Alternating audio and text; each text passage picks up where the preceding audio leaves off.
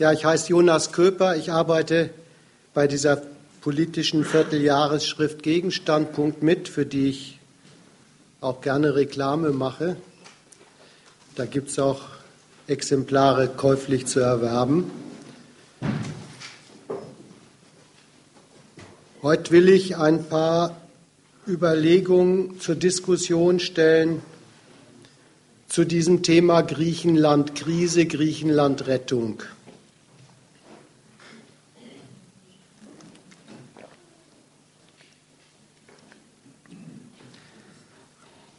Die Diskussion ist ja richtig heftig geworden darum, seit in Griechenland diese neue Regierung gewählt worden ist, diese Syriza-Regierung. Aber strittig ist das, was da mit Griechenland los ist und zu tun ist, ja schon eigentlich seit längerem. Und äh, diese Diskussion zwischen Griechenland und Deutschland, aber auch in Deutschland, die dreht sich um eine Behauptung, worum es dabei geht, die einfach nicht stimmt.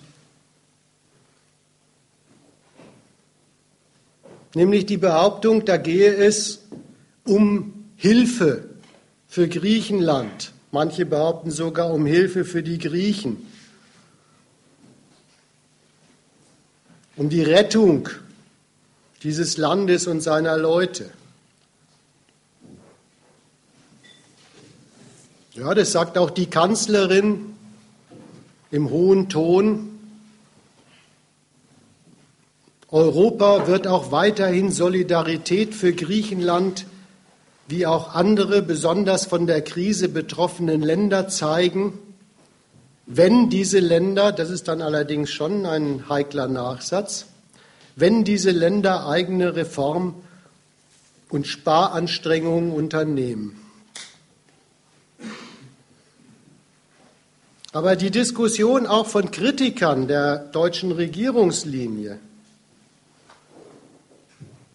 dreht sich um diesen Begriff. Da geht es eigentlich darum, Griechenland, den Griechen irgendwie zu helfen. Da gibt es die Kritiker, Syriza selber, die griechische Regierung, Gewerkschafter in Deutschland, die Linkspartei, die dieses Thema so angehen, dass sie eben klagen, es gebe zu wenig Hilfe für Griechenland. Dem Land werde zu wenig auf die Beine geholfen. Und allemal gehen sie ja dann damit davon aus, dass es eigentlich schon um sowas geht, um Hilfe für Griechenland und dem Land auf die Beine zu helfen, nur eben zu wenig. Da sagt zum Beispiel die Sarah Wagenknecht, nehmen wir mal links außen, in der Parteienlandschaft jedenfalls, die griechische Bevölkerung hat sich bei den Wahlen für ein Ende der sozial und wirtschaftlich verheerenden Troika-Politik ausgesprochen, mit der respektlosen Haltung gegenüber dieser demokratischen Entscheidung provoziert die Bundesregierung mutwillig den Grexit und damit den Totalverlust der deutschen Kreditforderungen gegenüber Griechenland. Nur durch eine Unterstützung der neuen griechischen Regierung lässt sich das Ausmaß eines unausweichlichen Schuldenschnitts begrenzen. Also das meint sie schon, eigentlich müsste es um so etwas gehen, Griechenland auf die Beine zu helfen, dann allerdings einen, für eine Linkspartei auch etwas ungewöhnliche Fortsetzung. Die Sorge von der ist nämlich offenbar, dass die deutschen und europäischen Kreditgeber nicht zu viel Schulden schneiden müssen. Auch mal eine interessante Stellungnahme von denen. Andere steigen in dieses Thema Rettung von Griechenland, Hilfe für die Griechen ein. Auch bei denen ist die Behauptung, darum geht's. Aber die stellen sich auf den Standpunkt, da ist schon viel zu viel gemacht worden. Die stellen sich auf den Standpunkt, jetzt müssen die Griechen mal liefern. Ja, so nehmen wir mal Sigmar Gabriel. Eins geht nicht. Wir können nicht in Griechenland die Dinge leichter machen und dafür die deutschen und europäischen Steuer zahlen lassen, betonte Gabriel. Auch da ist aber die Behauptung, man hilft denen ja, aber jetzt ist auch mal genug. Und die Bildzeitung hat sich ja gar nicht mehr eingekriegt mit Kampagnen dieses Typs. Immer wird der deutsche Steuerzahler angerufen, ihm wird auf die Schultern geklopft, er soll sich in die Brust werfen, was er seit 2010 schon alles für die Griechen getan hat. Und jetzt muss aber auch mal Schluss sein. Mindestens, sagt dann die Bildzeitung, muss man denen ordentlich auf die Finger gucken. Das ist da der Tonfall.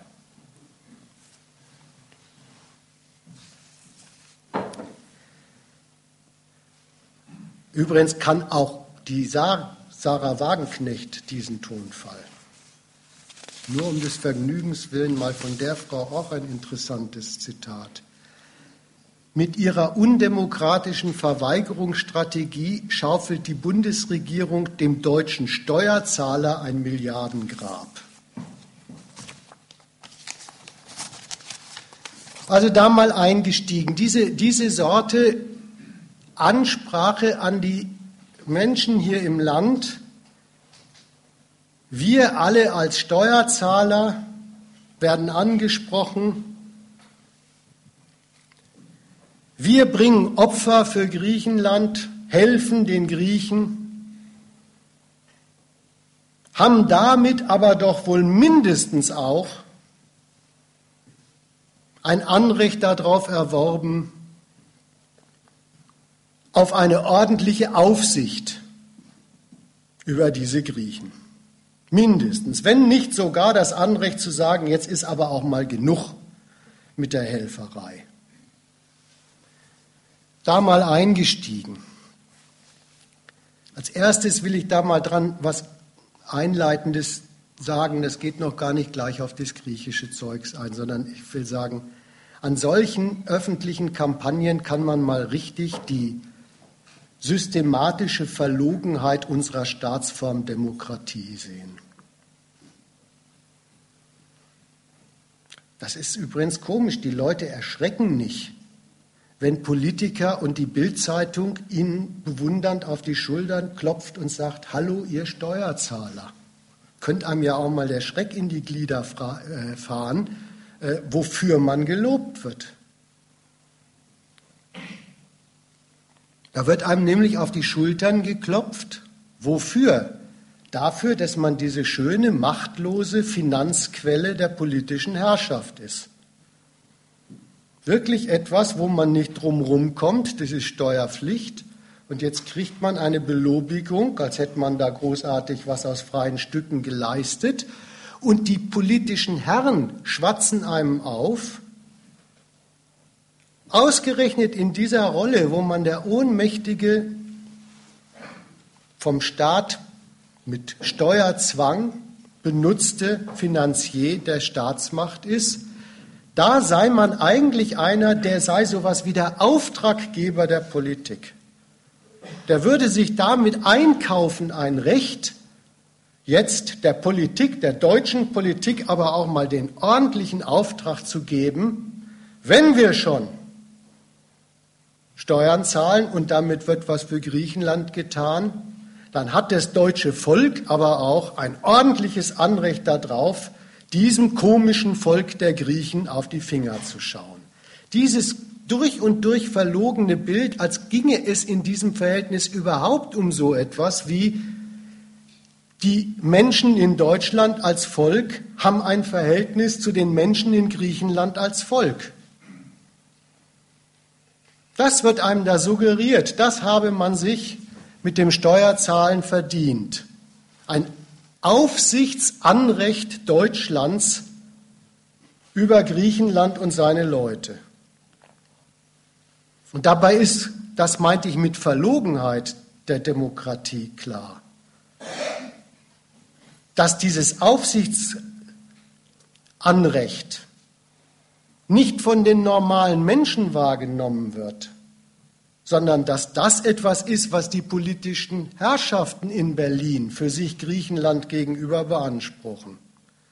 Und da lassen sie sich überhaupt nicht von den normalen Menschen reinreden, was sie für erforderlich halten, bei Griechenland, bei seinem Staat, bei seiner Regierung, bei den Sparprogrammen gegen die Leute zu beaufsichtigen und was nicht.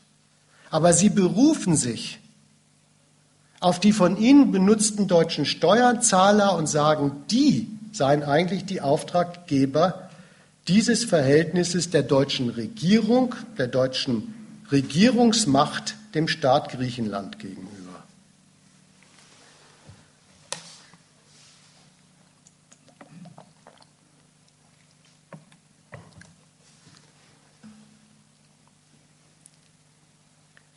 Die andere Seite von derselben Affäre. Es ist eine unehrliche Art und Weise, über das Verhältnis Deutschland und Griechenland zu berichten und zu diskutieren. Aber in dieser unehrlichen Art und Weise wird dem deutschen Volk schon richtig eine Art Einweisung durch die Politik gegeben, wie es um das Verhältnis zwischen Deutschland und Griechenland mittlerweile steht.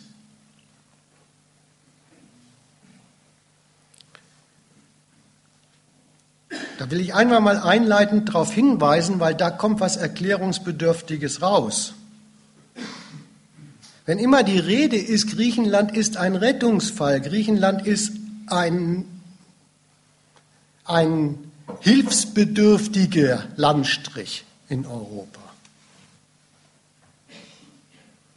dann sagt die offizielle Politik und ihre Medien immerhin, Griechenland zählt in der deutschen und in der europäischen Politik nur noch als ein Schadensfall,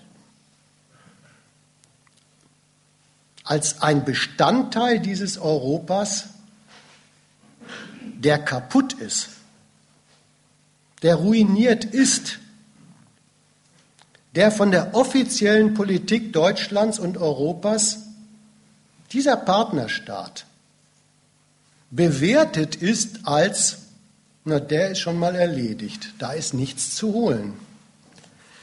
Da wird man schon drin eingewiesen als Bildzeitungsleser oder Tagesschau-Betrachter, dass das mittlerweile das offizielle Urteil über diesen Bestandteil des Euro-Europas in Berlin und in Brüssel und so weiter ist. Und die andere Seite davon, in die man mit diesem Getue, auch mit dieser Gehässigkeit. Der deutsche Steuerzahler hat ein Recht darauf, dass auf die, den Griechen auf die Finger geguckt wird. Wo man auch eingewiesen wird, wo man auf diese Weise schon irgendwie auch mitgeteilt bekommt, worum es der wirklichen Politik im Verhältnis zu Griechenland wirklich geht, ist die Seite, die behandeln Griechenland offizielle deutsche und europäische Politik behandelt Griechenland, diesen Staat in Europa, als einen einzigen Aufsichtsfall. Das ist ihr Urteil und das ist auch ihr Ansinnen, ihr Anspruch, dass deutsche und europäische Politik Griechenland, seine Regierung, sein ganzes Volk, sein ganzes inneres Leben von Berlin und Brüssel aus dirigiert, überwacht und dirigiert. Und das ist ja auch das, was man dann mitgeteilt bekommt, wenn man dann die komplizierteren Zeitungen liest, diese Troika, also diese Europäische Zentralbank, dieser Europäische Stabilitätsfonds, der Internationale Währungsfonds, die sind ja wirklich Organe, die einer griechischen Regierung bis in Details Vorschriften machen, was dort Regierungen zu tun und zu lassen haben. Es ist also tatsächlich, das mal festzuhalten, das kriegt man sogar in diesen Volkseinweisungen mitgeteilt, zu was es da Europa mittlerweile zwischenstaatlich zwischen den Euro-Ländern gebracht hat. Da gibt es ein Verhältnis zu einem Staat, der wird, Griechenland, der wird als ein einziger Schadensfall behandelt. Da heißt das Urteil, da ist nichts zu holen, da ist nichts Lohnendes unterwegs. Und die andere Seite davon ist, das heißt aber keineswegs, dass die Führungsnation Deutschland und die Führungsnationen des Euros davon ablassen, diesen Staat lückenlos unter ihre Aufsicht und Kontrolle zu stellen. Und damit bin ich eigentlich bei den beiden Leitthemen, zu denen ich was vorstellen und zur Diskussion stellen will. Ich möchte nämlich einerseits, das ist quasi das eine Kapitel, der Frage nachgehen, wie kann es denn dazu kommen und wie kommt es denn dazu, dass es in Europa wirklich einen so gründlichen Ruin einer ganzen Nation gibt. Was ist der Grund für diesen Ruin Griechenlands? Immerhin eine ruinierte Nation in diesem Industriestaatenbündnis Europa. Das ist das eine. Wie kommt es zu diesem Ruin? Was ist, sind die Gründe dafür? Und das zweite, wo ich was zu sagen will, ist, ich sage es mal ruhig ein bisschen so als Rätsel. Wenn die Euro-Mächte, Deutschland, Brüssel und so weiter, wenn die selber in gewisser Weise offenlegen, dass die Maßgabe ihrer Handlungen Griechenland gegenüber das gar nicht ist, aus diesem Land wieder ein wirtschaftlich lohnendes kapitalistisches Land zu machen. Was ist denn dann der Zweck der politischen und finanziellen Betreuung dieses Staates Griechenland?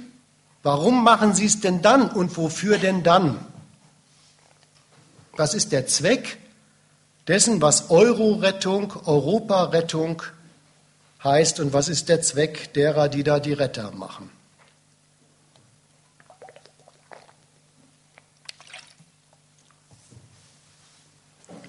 Fange ich mal an mit diesem ersten Kapitel.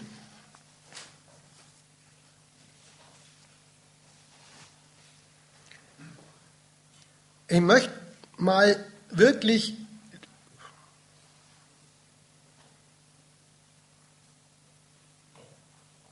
das Augenmerk auf das lenken, was ja so als Phänomen, als, als Bestandteile und so durchaus bekannt ist in der deutschen Öffentlichkeit.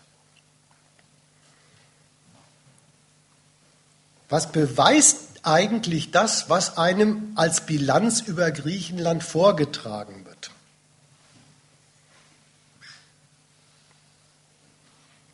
Ja, die neue Syrizer Regierung, die tritt an mit so einer Bilanz und sagt,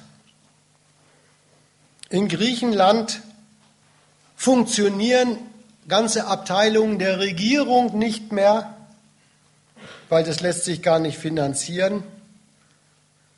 Das Wirtschaftsleben ist flächendeckend im Lande eingebrochen. Das Kapital verlässt massenhaft das Land. Ein Drittel der Bevölkerung ist, Elends, ist unterhalb von der Elendsgrenze. Die Hälfte der Jugendlichen ist arbeitslos. Das Gesundheitswesen bricht zusammen und so weiter. Und linke Kritiker in Deutschland unterstützen das und sagen, so, so ist da die Bilanz. Und ich will auch gar nicht sagen, dass die Bilanz so nicht wäre. Ich will nur mal sagen, was ist es eigentlich für eine Bilanz? Ich will das auch gegen die sagen, die so gutwillig unterwegs sind und sagen, da muss man doch helfen. Weil die Leute, die sagen, da muss man doch helfen, da muss doch ein bisschen Geld rein in dieses Land, die, die, die wollen die Sache ja so sehen, wie, ja, da handelt es sich um, um unterlassene Hilfeleistung, da fehlt es ein bisschen an was. Vielleicht trifft es gar nicht auf das zu, was da los ist. Vielleicht muss man die Sache mal so ins Auge fassen.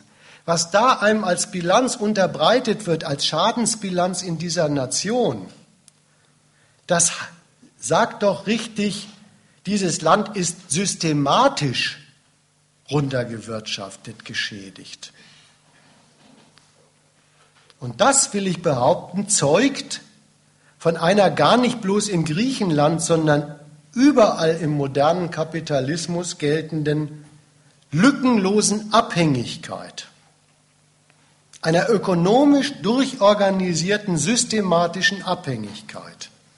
Die Frage, die ich nämlich aufwerfen will, ist, wieso ist denn das eigentlich so, dass bei einem Land wie Griechenland, dem ungefähr so gegen 2010 der Kredit der internationalen Geldgeber entzogen wird. Wo also Banken und sonstige Finanzinstitute der ganzen Welt zu dem Urteil kommen, in Griechenland investieren sie nicht mehr ihren Kredit. Warum ist denn das so, dass dann eine ganze Nation von der Regierung bis zum armen Menschen den Bach runtergeht. Was zeigt es eigentlich? Das zeigt, dass in diesem modernen Kapitalismus wirklich der Kredit das Leben ganzer Nationen regiert. Das ist tatsächlich so eingerichtet als System in Staaten, die eine kapitalistische Privatwirtschaft haben wollen, die das als Bewirtschaftungssystem ihres Landes und ihres Volkes haben wollen. Da gilt das tatsächlich. Da ist eingerichtet, und zwar von Staatswesen, die wollen das so, die haben das gesetzlich so eingerichtet. Da sollen die freien Geldeigentümer des Landes, aber auch der Welt, nach ihren Bewertungen, was lohnt sich für sie, entscheiden,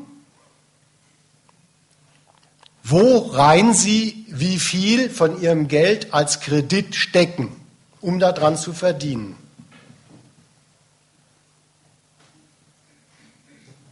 Und dann ist es so, dass von diesem die internationalen Geldbesitzer investieren ihren Kredit und sie investieren so viel Kredit oder eben nicht. Davon hängt dann wirklich ab, was kommt an Unternehmenstätigkeit zum Gewinne machen in einem solchen Lande zustande. Daran hängt es, ob die, die die Wirtschaft heißen, also die privaten kapitalistischen Unternehmen, über das Kapital verfügen, eben aus der Hand der Kreditgeber, um auf die Geschäfte zu setzen, die sie jetzt ihrerseits lohnprofitabel finden.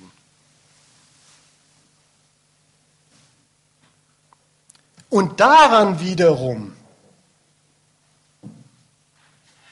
hängen eben alle Einkommen, alle privaten Einkommen der Menschen in einem solchen Land. Ja, dass Leute ihr Geld verdienen können, was sie sowieso müssen. Muss ja jeder zusehen, wie er das tut. Aber dass die das können, ist eine abhängige Variable davon, dass Unternehmen es lohnend finden, die Leute zu beschäftigen. Und das wiederum machen sie, wenn sie das lohnend finden und wenn sie über das dafür erforderliche Kapital verfügen. Und an den Einkommen wiederum, die so zustande kommen, ja, da hängen nun mal auch alle Sozialtransfers in diesem kapitalistischen System. Das haben die, die diese Verfassung einer Gesellschaft eingerichtet haben, sinnigerweise so eingerichtet, dass es soziale Leistungen für Leute, die dies nicht schaffen, privat Geld zu verdienen, also Arbeitslosenhilfe, aber auch das Bezahlen von Gesundheitsleistungen, dass das davon abhängig gemacht wird, dass das Geld dafür abgezweigt wird bei dem, was es den privaten Einkommensbeziehern im Lande gelingt zu verdienen. Und nur daher. Das ist eigentlich das wirklich im modernen Kapitalismus eingerichtete, durchgängige und lückenlose Abhängigkeitsverhältnis vom Kredit, der ausgeht eben von denen, die das Geldkapital der Welt bei sich konzentrieren und Anleger sind, bis runter zu eben so etwas wie dem kranken Griechen, dessen Gesundheitsversorgung daran hängt, wie man dann mitgeteilt wird, dass sie finanzierbar ist. Tja, finanzierbar ist sie, wenn es genug Einkommen im Land gibt, aus denen die Finanzierung von sowas abgezweigt wird. Das ist eigentlich das, was einem da in dieser Bilanz von Griechenland vorgeführt wird. Diese, diese äh, alternativlos durchkomponierte Systemraison entweder ein gesellschaftliches Leben, ein wirtschaftliches Leben in einer Nation lohnt sich für die Geldanlage oder es findet eben nicht statt. Das ist nämlich das, was Griechenland so spätestens 2010 passiert ist, dass eben diese Investoren zu dem Urteil gekommen sind, in Griechenland sehen Sie nichts, was Ihnen das Lohnen Ihrer Kapitalanlagen in Aussicht stellt. Also ist es auch nicht weiter ein, Anlage, eine, ein Anlagestandort von Kredit. Und dann geht wirklich in diesem Land Zug um Zug eine kapitalistische Wirtschaft nicht mehr. Und dann geht in einem solchen Land eben auch das davon total abhängig gemachte gesellschaftliche Leben der ganz normalen Menschen nicht mehr. Das ist das, was man da studieren kann. Und dann geht sogar, und das ist natürlich eine kleine ironische Pointe an diesem System, dann geht sogar der Staatshaushalt der politischen Gewalt nicht mehr die dieses System bei sich eingerichtet hat und haben wollte. Dann ist nämlich der griechische Staat selber in der Not, nicht mehr Kredit von den internationalen Finanzanlegern zu bekommen, kann seine aufgelaufenen Schulden nicht mit neuem Kredit bedienen und ist zumindest den ausländischen Gläubigern gegenüber im Zahlungsausfall, im Staatsbankrott.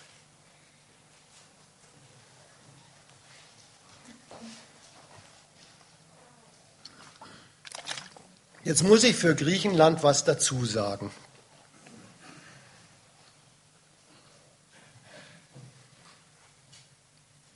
Griechenland ist nämlich im Euro. Und weil Griechenland in diesem Währungsverbund ist, in dieser Einheitswährung drin ist und in dem System, wie diese Währung europäisch organisiert ist, Deswegen heißt das über Griechenland zustande gekommene Urteil, dieses Land, seine Regierung, seine Wirtschaft hat den Kredit der internationalen Finanzwelt verloren, heißt es mehr. Im Euro heißt es glatt weg, und wer aufmerkt, merkt das an den Berichten, die man so hört, jetzt von Tag zu Tag mehr. Unterm Euro hat dann ein solcher Staat, Griechenland, nicht nur keinen Kredit bei ausländischen Geldgebern, sondern dem Staat geht im Innern das Geld aus. Der kommt tatsächlich in die Lage, seinen Haushalt, seine Angestellten, seine Anschaffung, sowieso seine Schulden dem Ausland gegenüber nicht mehr finanzieren, nicht mehr bezahlen zu können. Dem geht das Geld aus. Warum ist es so? Weil unter dem Euro eine besondere Regelung institutionalisiert ist, die diese Euro-Staaten untereinander abgemacht haben und worauf sie sich wechselseitig festlegen. Euro-Staaten haben die nationale Hoheit übers Geld. Also die, der, der Staat ist der Herr der Nationalbank. Die, die, haben, die Euro-Staaten haben diese nationale Hoheit über das Geld aus der nationalen Verfügung abgegeben. Die Geldhoheit unterm Euro liegt bei der Europäischen Zentralbank. Die Staaten haben gesagt, sie geben das, die Einrichtung und das Recht auf, die, das sonst so üblich ist bei kapitalistischen Staaten. Sie haben eine nationale Zentralbank, wenn der Staatshaushalt Geld braucht, mehr als das Steuereinkommen abwirft, naja, dann leiht er sich das Geld, ich sage es mal vereinfacht, eben bei seiner nationalen Zentralbank und bestreitet damit seinen Haushalt. Das ist nationale Geldhoheit. Äh, das ist unterm Euro von den nationalen Staaten, also auch von Griechenland, an die EZB übertragen worden. Die Staaten dürfen sich bei ihrer, die haben schon noch Nationalbanken, aber das sind Unterabteilungen der Europäischen Zentralbank, die dürfen sich bei ihren nationalen Zentralbanken nicht national verschulden und damit ihren Haushalt auffüllen.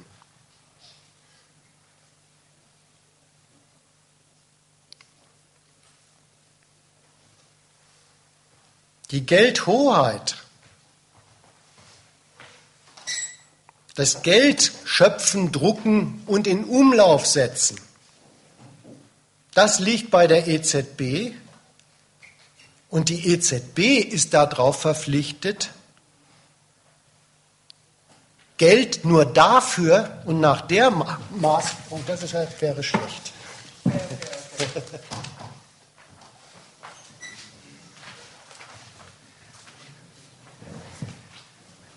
Geld nach Maßgabe nur dafür in Umlauf zu setzen, was dem gesamteuropäischen Kapitalwachstum gut bekommt. Nicht nach dem Bedarf eines nationalen Staates seinen Haushalt damit zu betreiben. Und damit kommt es in Griechenland zu dieser, zu dieser spezifischen Konsequenz, dass dieses Land das Schicksal ereilt hat, das im Weltkapitalismus dazugehört, ein Staat verliert seinen Kredit. Da, da, kommt es zu der Spezifik, dieser Staat verliert nicht nur seinen Kredit, bekommt nichts mehr geliehen, sondern dieser Staat verliert seine nationale Verfügung über Geld. Und das ist, das ist was Enormes. Ein kapitalistischer Staat, der regiert nämlich mit Geld.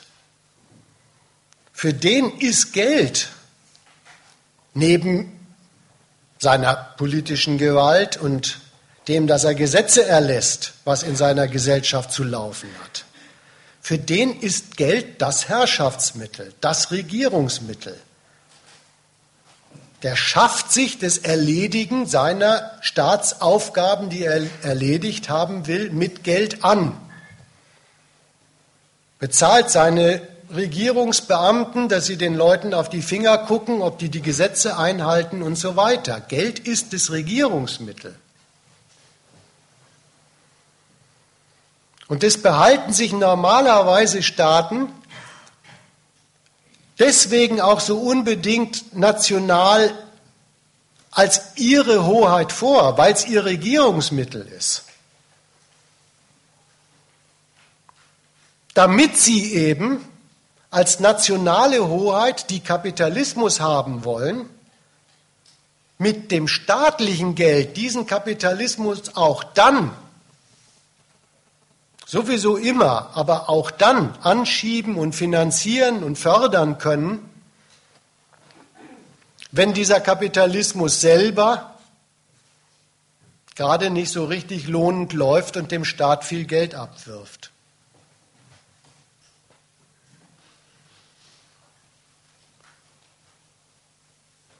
Das gibt es für Griechenland nicht. Insofern gibt es eben auch keine nationalen Gegenmaßnahmen. Das steht einer griechischen Regierung unter dem System des Euro wirklich nicht zur Verfügung, dass das einfach direkt durchschlägt, wenn ein solches Land bei den internationalen Finanzmärkten als nicht mehr lohnend angesehen wird, verliert es nicht nur seinen Kredit, sondern dann geht auch seine Wirtschaft den Bach runter, dann fallen die privaten Einkommen aus, dann fallen sogar die Staatseinnahmen aus.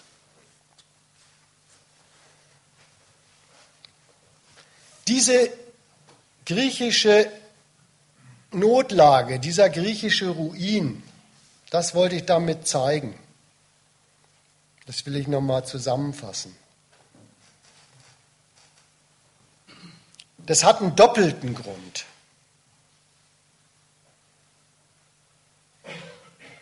Das ist einerseits darin begründet, was für ein System von Staaten mit diesem Euro eingerichtet worden ist. Was das für ein Regime über die im Euro eingemeindeten Staaten ist. Das ist der eine Grund. Und der andere Grund ist, dieser Staat steht eben in der internationalen kapitalistischen Konkurrenz und hat darin verloren.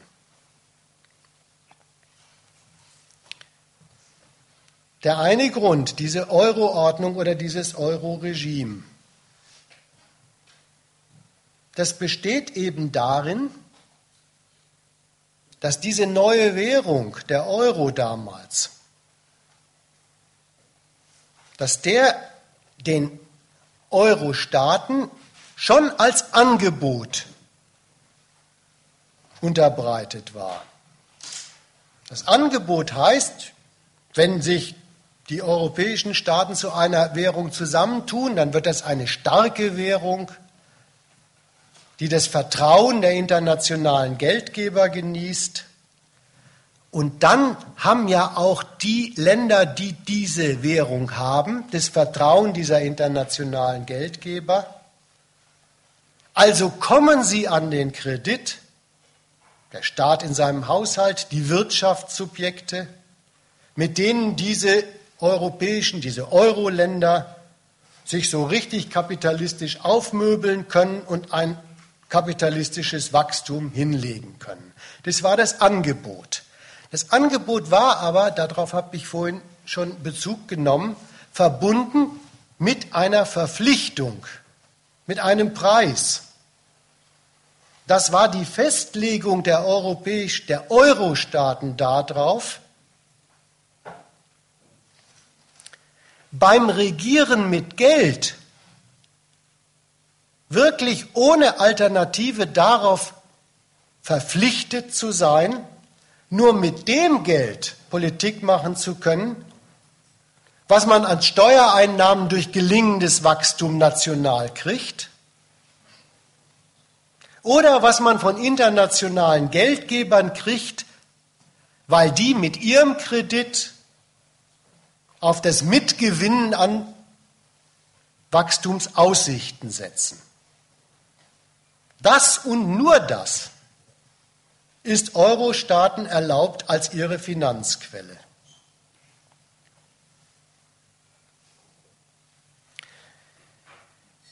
Das sollte die Staaten, die im Euro sind, auf so etwas wie ein kapitalistisches Gesetz verpflichten. Das sollte die darauf verzichten, in diesem gemeinsamen Geld Euro nur solche Haushalte und nur solche Schulden zu machen, die garantiert kapitalistisches Wachstum zustande bringen. Das war eine richtige Festlegung auf Wachstumsfanatismus als Richtschnur jeder Haushalts- und überhaupt Politik. Und denn nur so lässt sich das ja erfüllen. Der, der Staat hängt in seinen Finanzen an Wachstumserfolgen oder eben an Wachstumsaussichten, die Geldgebern Kredit wert sind. Und so sollte es eben im Euroraum nur Staaten geben können, bei denen dauernd kapitalistischer Erfolg zustande kommt. Das kann ja für den Euro nur gut sein. Das war das Regime, das die da eingerichtet haben. Das ist aber nur die eine Seite des Regimes. Die andere Seite von dieser wunderbaren Euro-Gemeinschaft ist, die ist eingerichtet als lauter Euro-Staaten, die das Wachstum zustande bringen, in erbitterter nationaler Konkurrenz gegeneinander betreiben.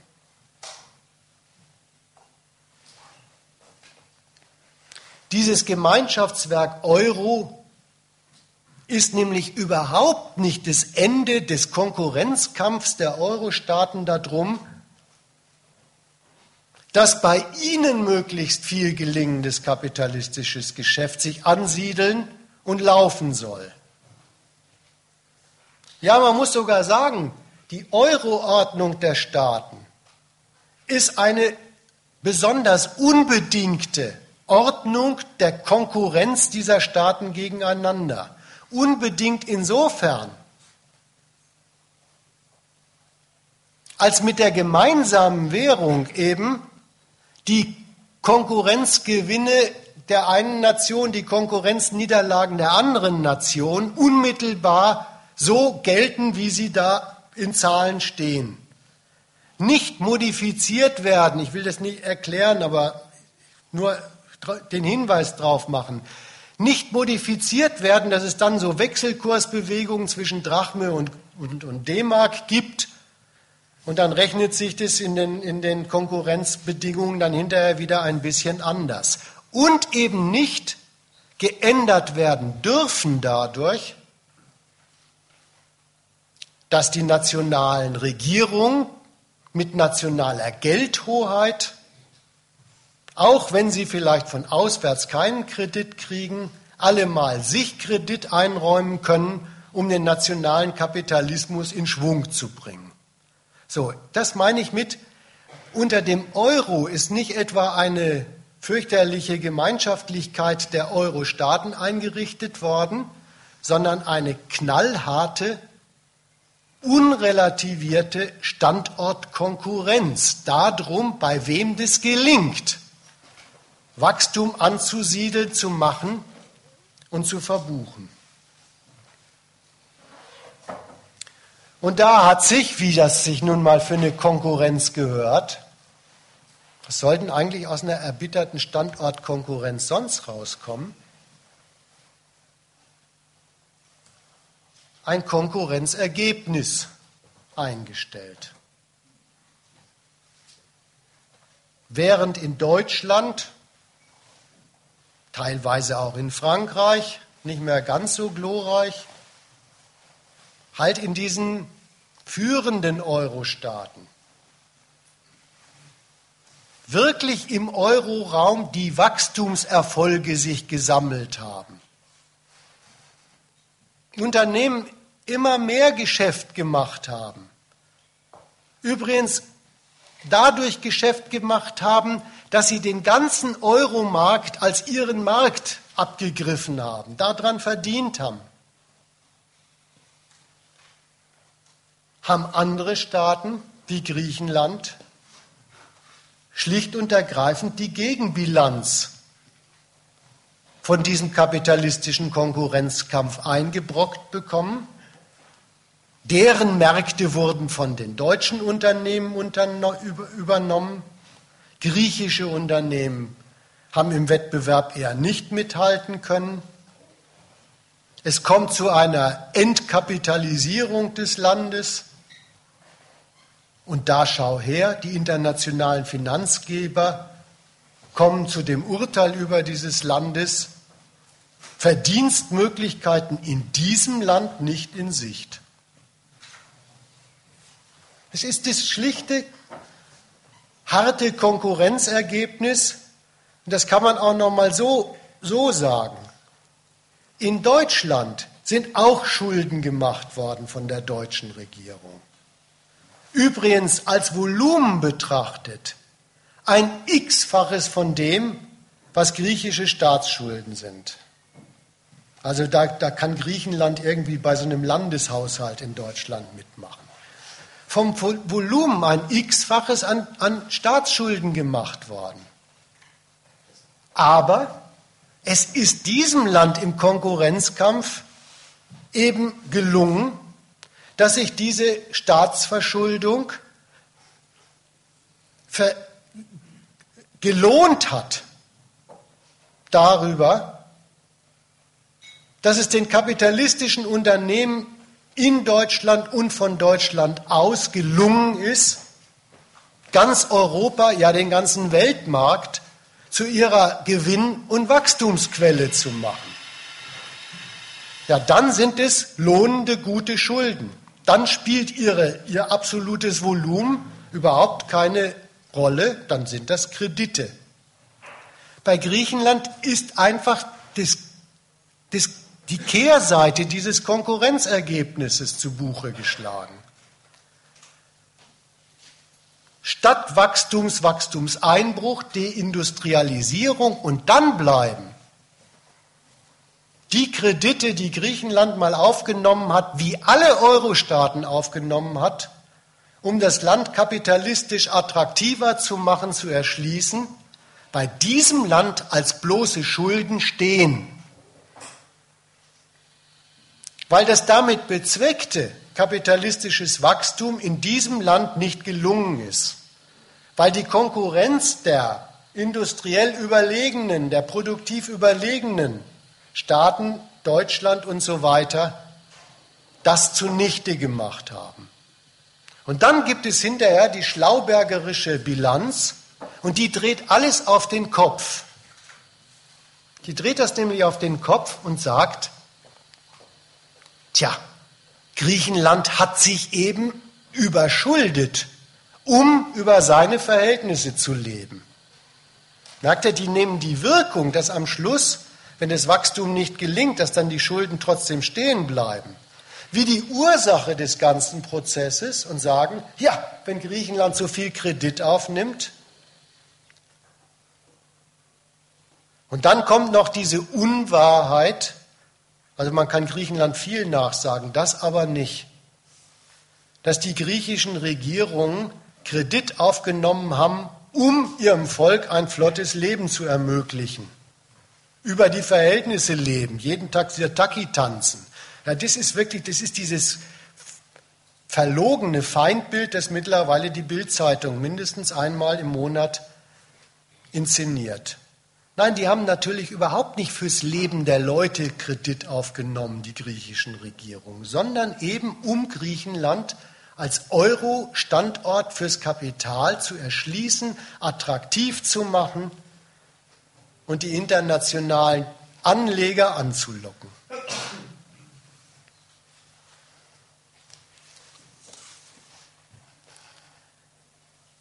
Das ist jetzt der Ruin. Das wird irgendwann abgerechnet. Dieses Konkurrenzverhältnis, das im Euro zwischen den Staaten so erbittert organisiert ist, wird irgendwann abgerechnet. Die Abrechnung hat stattgefunden in Europa mit dieser Finanzkrise. Will ich jetzt auch erstmal nicht darauf eingehen, welche Rolle die dabei gespielt hat. Ich will nur sagen, was ist da abgerechnet worden?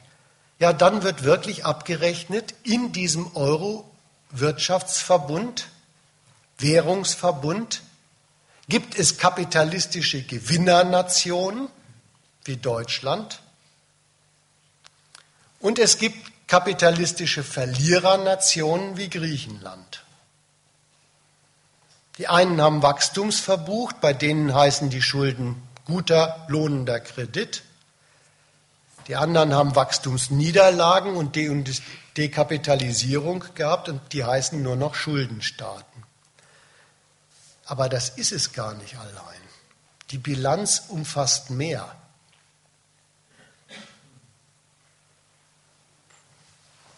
Heraus kommt dabei nämlich eine Entscheidung in der Frage, wem im Euroraum steht der Euro wirklich zur Verfügung?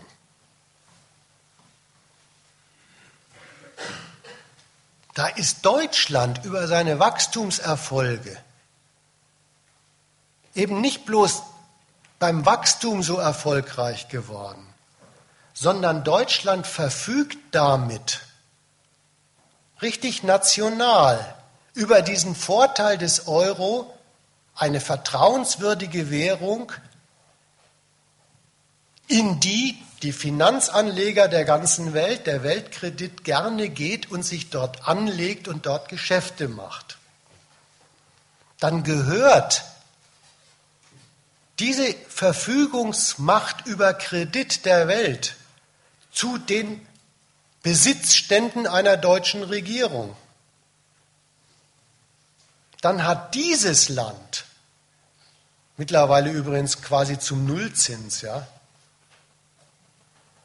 Kredit zur Verfügung zum weiteren Erschließen Deutschlands als kapitalistischem Standort, des ganzen Eurolands als kapitalistischem Standort, des Weltmarkts als Wachstumssphäre für deutsches Kapital. Dann sammelt sich bei diesem Land die Kreditmacht des Euroraums als es steht diesem Land national zur Verfügung. Und dieses Griechenland ist in Finanznot, ist auch nach dieser Seite hin das Gegenstück. Es, die Konkurrenz führt im Euroraum dazu, dass ein Land richtig dieser europäischen Kreditmacht enteignet ist. Und auch das ist noch nicht die fertige Bilanz. Fertig ist die Bilanz erst, dann stellt sich darüber ja zwischen dem Staat Deutschland und dem Staat Griechenland von Staat zu Staat das Verhältnis ein, der einige ist Gläubiger, der anderen Nation als Schuldner.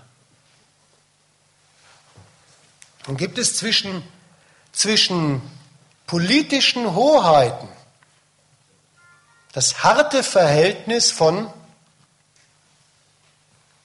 der Finanzmacht des Kreditgebers gegenüber dem Schuldner, der sich seinen Konditionen zu beugen hat. Das ist nämlich eigentlich der, der, der, die letzte Fassung dieser Bilanz.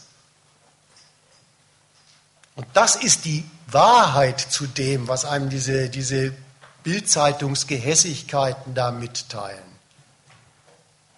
Im Euroraum ist es dazu gebracht worden,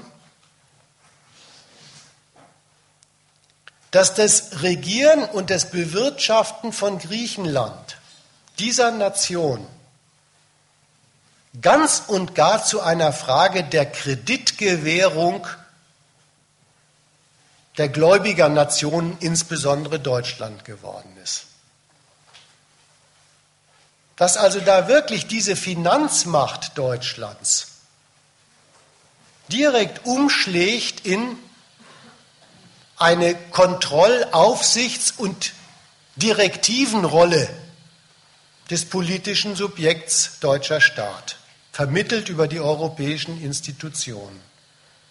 So, das wollte ich als letzten Punkt zu dem, was meint es eigentlich, Ruin Griechenlands?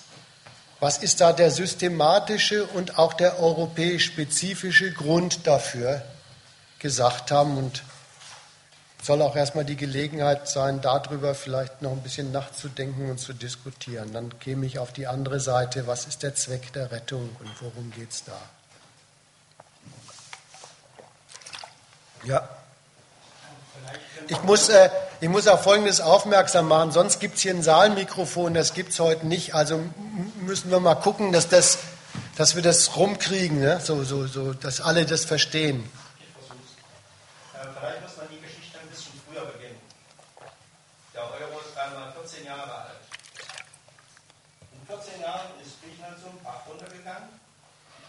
war vielleicht früher der IWF der Hauptkritiker. Wer ist der IWF? Von wem wird er dominiert? Der wird natürlich, der IWF ist ein Fonds, ein Dollarfonds. Der IWF ist die Hand von der Föderalen Reserve. Wer sitzt an der Spitze des IWFs? Ein Goldman Sachs Bau. Wer hat Griechenland in den Euro gebracht? Meister Draghi von Goldman Sachs. Wer beherrscht jetzt die Europäische Zentralbank? Meister Draghi von Goldman Sachs. Wer ist der Chef von Europa, von der Europäischen Kommission? Ein Goldman Sachs-Mann. Das sind alles Dollarmänner. Das sind alles Gesellschafter der Föderalen Reserve. Und die haben halt nicht ein Ziel, dass der Dollar stark wird. Und dann ändert sich die ganze Welt dann weiß man aus, warum hat den Draghi gemacht, dass Griechenland auf Teufel komm raus in den Euro rein musste. Um ihn das in diese Konkurrenzsituation zu bringen, um die Verschuldung des Landes hochzuweisen, weil sie eben die Waren, das wussten sie alle, um das Land dazu zu bringen, dass es seine Ressourcen, die es hat, äh, verkaufen muss. Es gab mal eine Analyse von der Deutschen Bank, die sagten, in den Gebieten um Griechenland herum gibt es riesige Erdgasprogramme. Wir reden nicht von einem Pappenspiel. Wir reden von Erdgasprogrammen ausreichend für die Versorgung in ganz Europa. Sie nun bis, bis zum Moral gezogen haben oder nicht, die Russen drin haben, weiß ich nicht. Vielleicht haben sie das das westliche Europa genannt, wir Europäer. Und dieses wurde jetzt schon verkauft natürlich an Leute wie Rockefeller, beziehungsweise Rockefeller ich ist nicht mehr persönlich, sondern sein ein. Und die Israelis sind auch fleißig dabei zu forschen und zu fördern, weil sie sind ja nicht so weit entfernt und kommen dann an, die Armen ran. Also man hätte sagen können.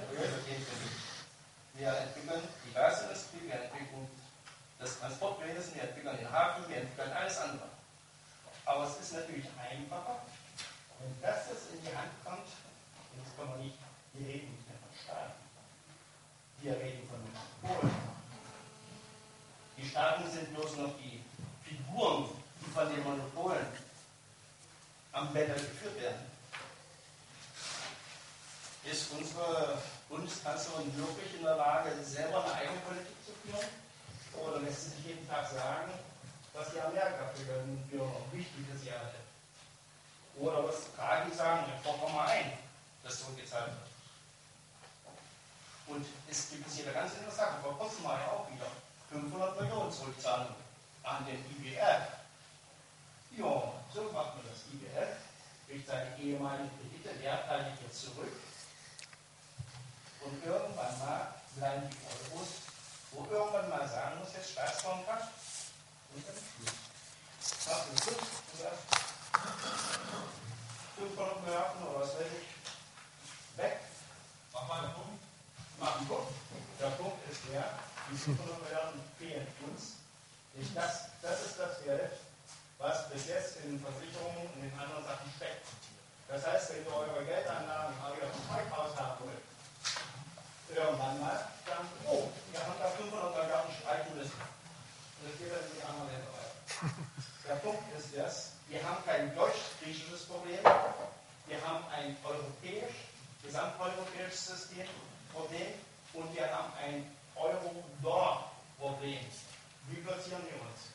Als kolonial, als kolonialisierte Macht, denn das Imperium ist ein anderes, jeder kennt es. Und wir haben ein Fenster drin, wir sind in der Organisationskette drin, bleibt in der Organisationskette höher. Und die Lösung kann bloß äh, global sein.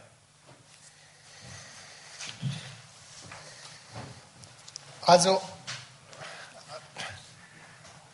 zum Anfang der Rede hatte ich noch so eine einfache Überlegung zu sagen,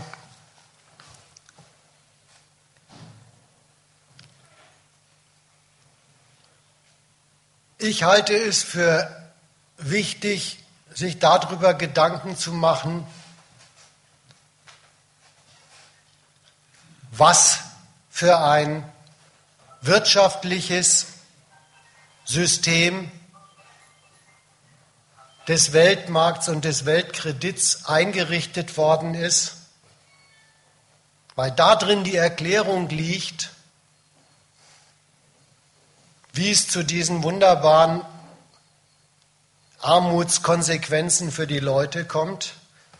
Und es ist die entscheidende Frage, sich mal klar zu machen, was das für ein System ist, das da mit internationalem Währungsfonds eingerichtet ist, was in Europa mit dem Euro eingerichtet ist. Und es ist eine vergleichsweise unwichtige Frage, wer in diesem System seine Interessen verfolgt und dabei reich wird. Das wird schon so sein, dass da Goldman Sachs als Bank international tätig ist und reich wird. Das halte ich aber für eine ziemlich langweilige Frage gegenüber der Frage, für was für ein wirtschaftliches System steht es eigentlich, worin wir leben. Aber das war meine erste Überlegung zu, zu, zu dem Redebeitrag. Reden wir doch mal lieber über, was ist denn das für eine internationale kapitalistische Konkurrenzordnung und weniger darüber, äh, welche Personen mit welchen Netzwerken und mit welchen Banken am Bande dabei sich eine goldene Nase verdienen. Aber der zweite Teil Ihrer Rede stürzt mich in Bestürzung. Weil Vorher haben sie ja noch auf solche Subjekte verwiesen, wie da gibt es Monopole, da gibt es Banken, da gibt es eine amerikanische Zentralbank. Und die sind die regierenden Subjekte in dieser Welt. Dachte ich noch ein bisschen verschwörungs- und agententheoretisch, aber Wenigstens sind es wirklich die Subjekte dieser Welt, kann ich nicht bestreiten. Und mit einem Mal sind sie bei wir. Mit einem Mal wollen sie einem weismachen. Die normalen Menschen, ich und du, so, so als Europäer, ständen da eigentlich in einer Auseinandersetzung. Das ist nicht die Wahrheit. Das ist eine Sorte nationalistische Identifikation von ihnen mit den Interessen der deutschen Regierung. Und da mache ich nicht mit. Und wenn Sie dann noch anfangen, äh, Zweifel zu hegen, ob die Merkel wirklich souverän genug ist, dann kriege ich über ihre Sorge kalte Füße. Weil die ist mir schon viel zu souverän, als dass ich mir Sorgen machen würde, wie souverän sie ist. Aber wie kommen Sie überhaupt, wie kriegen Sie diese Brücke hin von am Anfang noch ein bisschen was erzählen, äh, um was es so im Weltkapitalismus geht und äh, was da wirklich regierende Subjekte sind und dann mit einem Mal dieses Wir und die anderen.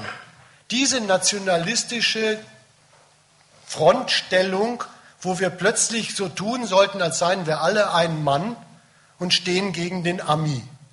Oder dieses amerikanisch-jüdische äh, finanzkapitalistische Verschwörungssystem uns gegenüber.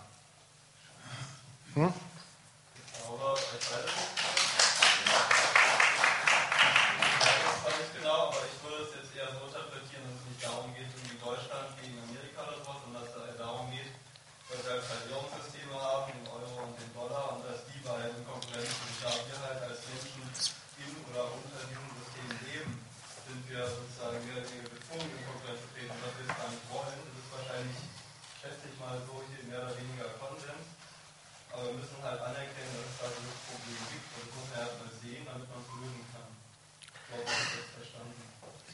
Das, was du jetzt vorschlägst als Thema, halte ich für richtig. Jawohl, eigentlich ist, da will ich eigentlich auch ein bisschen was zu beitragen, zu sagen, äh, distanzieren wir uns mal von dieser menschelnden Vorstellung, die Völker hätten da was miteinander, ja, die Deutschen und die Griechen. Dann stoßen wir auf was ganz anderes, was da läuft, nämlich auf dein Thema. Da läuft eine knallharte Währungskonkurrenz. Und von der ist offenbar jeder in Europa, aber auch jeder in Amerika, von denen, die sowas einrichten, die die politische Macht haben, solche Verhältnisse zu einzurichten, von der ist tatsächlich jeder abhängig gemacht. Das halte ich für das richtige Thema.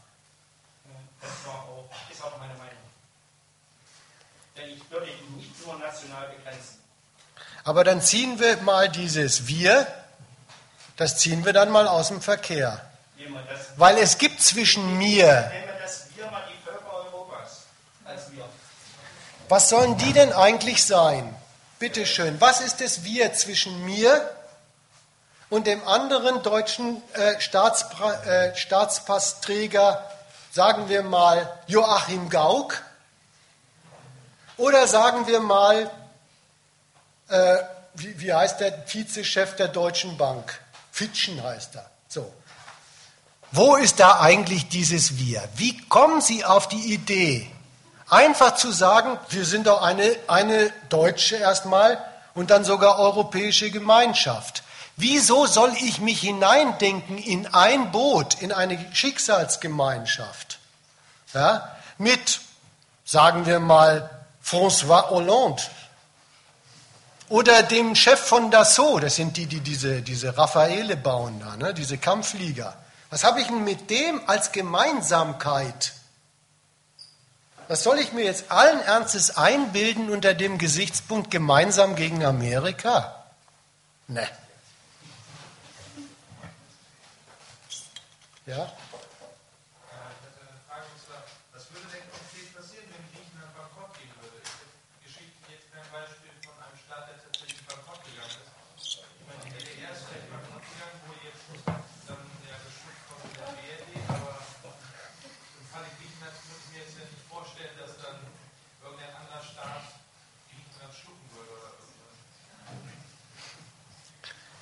Muss ich eigentlich nach dem Gesagten sagen, Griechenland ist schon bankrott. Und äh, die Frage ist, was würde passieren? Eigentlich schon beantwortet teilweise. Ich komme gleich noch auf noch weitere Konsequenzen. Was ist denn passiert? Äh, das ist nämlich eigentlich schon der vollzogene Bankrott dieses Staates.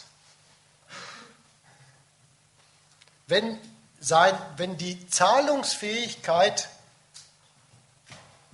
seiner Regierung eine Frage der auswärtigen Bewilligung von politischem Kredit ist. Aber offiziell ist ja, gibt es ja noch eine Regierung. Ja. Offiziell anerkannt wird, okay, äh, ist vorbei, wir haben kein Geld, wir machen, können nichts mehr machen. Also, man kann ja nicht ewig das Spiel weiterspielen, zu behaupten, dass die Regierung handlungsfähig ist, wenn sie es ja nach ihrer Meinung nicht mehr ist. Handlungsunfähig ist sie ja auch nicht. Die hat ja nach wie vor das, was so ein Staat hat, gehört auch bei Griechenland, ein bisschen demoliert, weil die Behörden zum Teil tatsächlich auch schon unter den Zahlungsnöten leiden. Aber ansonsten hat Griechenland diese schöne Einrichtung eines Gewaltmonopols über Land und Leute und einen Staatsapparat, der für die Durchsetzung der von ihm beschlossenen Gesetze der Bevölkerung gegenüber sorgt. Nach der Seite hin ist dieses Land handlungsfähig in der ganzen Ekelhaftigkeit, wie staatliche Gewaltmonopole nun mal handlungsfähig sind. Sie ordnen an. Das ist auch bei Griechenland der Fall. Man muss sogar sagen, Griechenland ist sogar ein Staat, der es zu der eleganten demokratischen Errungenschaft immer noch bringt, dass dieses Regieren des Landes durch eine Regierung von den Regierten demokratisch in Auftrag gegeben wird. Ja, da sind glattweg Wahlen äh, gewesen und die Griechen sind sich bei all den Verhältnissen, die ihnen ihr Staat ja eingebrockt hat, nicht zu schade gewesen, hinzugehen und zu sagen, wir ziehen daraus die Konsequenz, das Regierungsgeschäft sollen andere machen. Die wählen wir jetzt, die ermächtigen wir jetzt, die statten wir mit, mit unserem Plädoyer dafür aus, regiert uns. Sogar in der Hinsicht ist Griechenland handlungsfähig. Aber das wirklich Bemerkenswerte an diesem Staat in Europa ist, und das kannte man sonst eigentlich eher bloß so von Staaten, die unter dem Regime des Internationalen Währungsfonds irgendwo in Lateinamerika oder in Afrika standen. Das Bemerkenswerte an diesem Staat in Europa ist, die auswärtigen Geldgeber, die politischen auswärtigen Geldgeber, die, die Euro-Retter, die entnehmen ihrer Kreditmacht glattweg das Recht und auch die finanzielle Macht, diesem Staat zu sagen, was er mit seiner Regierungskompetenz zu tun und zu lassen hat. Diese Troika schreibt einer griechischen Regierung seit 2010 wirklich bis sehr ins Detail auf, was es an Haushaltsposten zu erledigen hat, was es an Haushaltseinnahmen zu organisieren hat, was es an nicht einträglichen Haushaltsausgaben, insbesondere im sozialen Bereich, schleunigst zu streichen hat, wie viele Bedienstete es in den Ministerien geben darf und so weiter. Ein wirklich interessantes Verhältnis zwischen Staaten ist da eingerichtet. Die Durchsetzung übrigens von diesen Direktiven der Troika, das, das ist mal ein schöne, schönes äh, kleines äh, Stück Imperialismus. Die Durchsetzung dieser Direktiven der Troika verlangen ja Macht in Griechenland, Handlungsfähigkeit in Griechenland. Man achte mal drauf, ja, was, was, was diese, diese europäischen Chefpolitiker von der neuen Regierung verlangen. Besorgt aus eurer Gesellschaft gefälligst endlich Geld. Ihr müsst nämlich zahlen.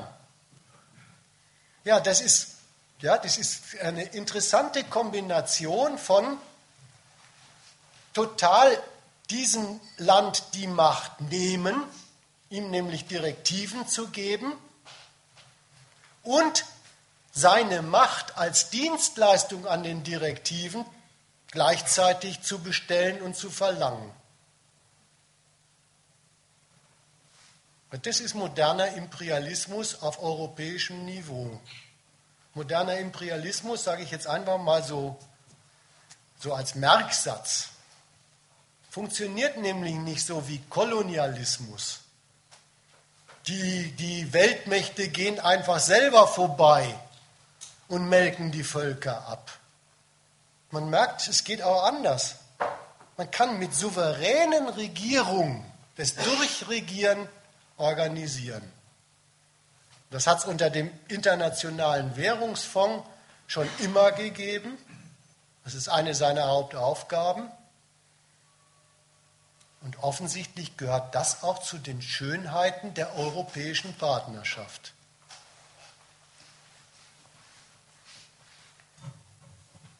Ja? War der gerechterweise mal eben da, ja?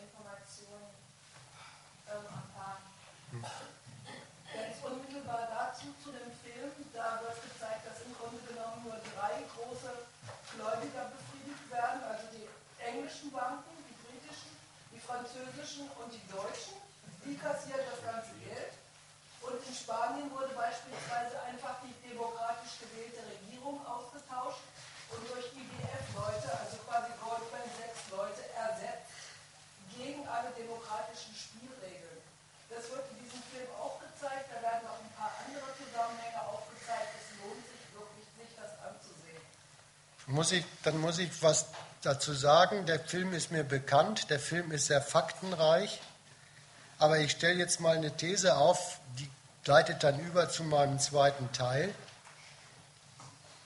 Der rote Faden des Films, die Kernbotschaft des Films stimmt nicht. Der rote Faden, die Kernbotschaft des Films heißt nämlich,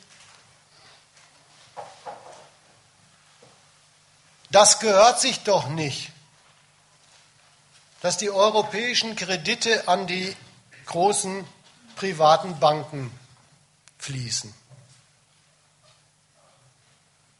Da wird auch nicht den Leuten geholfen, sondern da werden die Banken rausgekauft.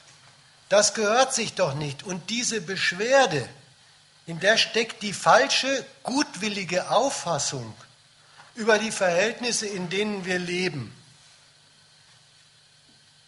Was ist denn, wenn das überhaupt der Witz an der Gesellschaftsordnung ist, in der wir leben?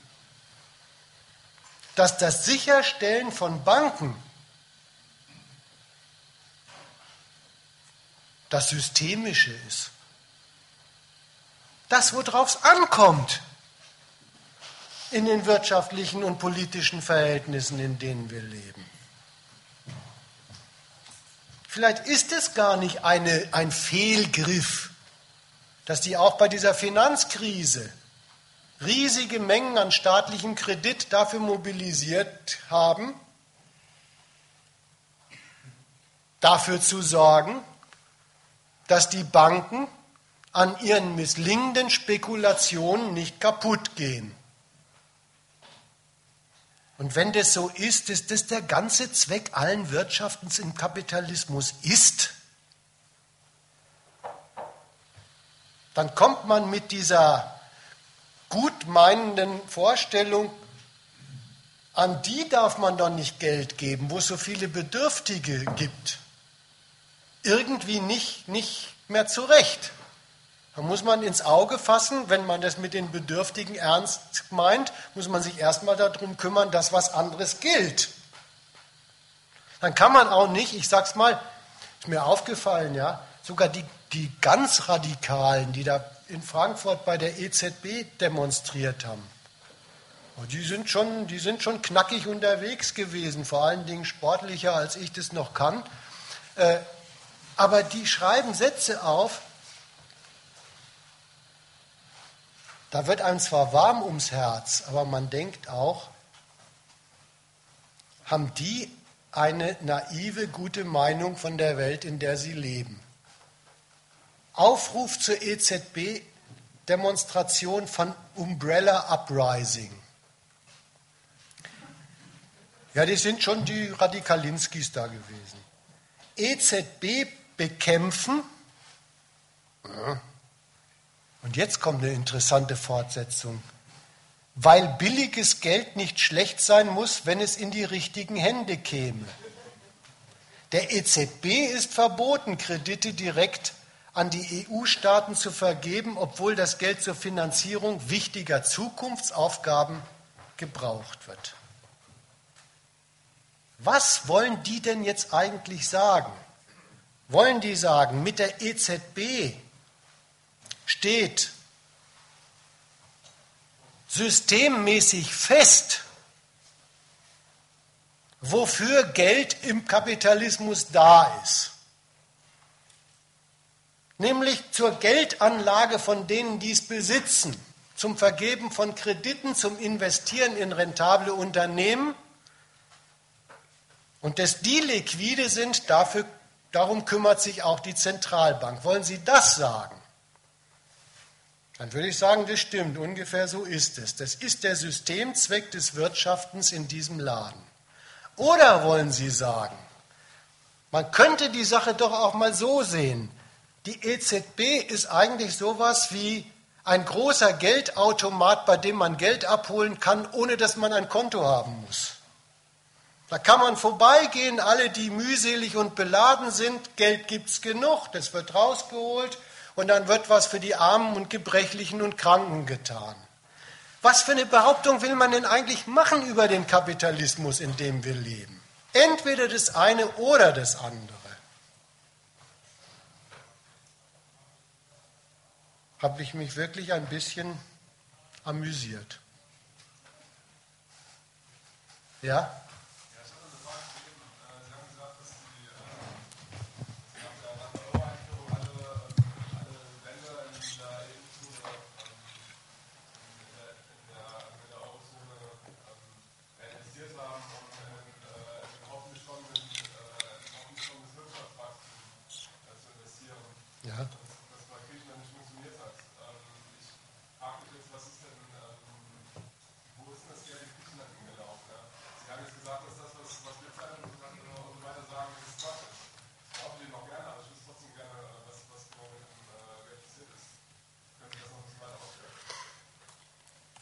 Naja, wenn, wenn ein Land in, im, im, europäischen Binnenmarkt, ja, das ist ja diese, diese wunderbare Einrichtung, äh, wir lassen die, die Grenzen fallen für die Unternehmen, äh, die auch grenzüberschreitend ihre Geschäfte machen wollen. Wenn ein Land in einem solchen europäischen Binnenmarkt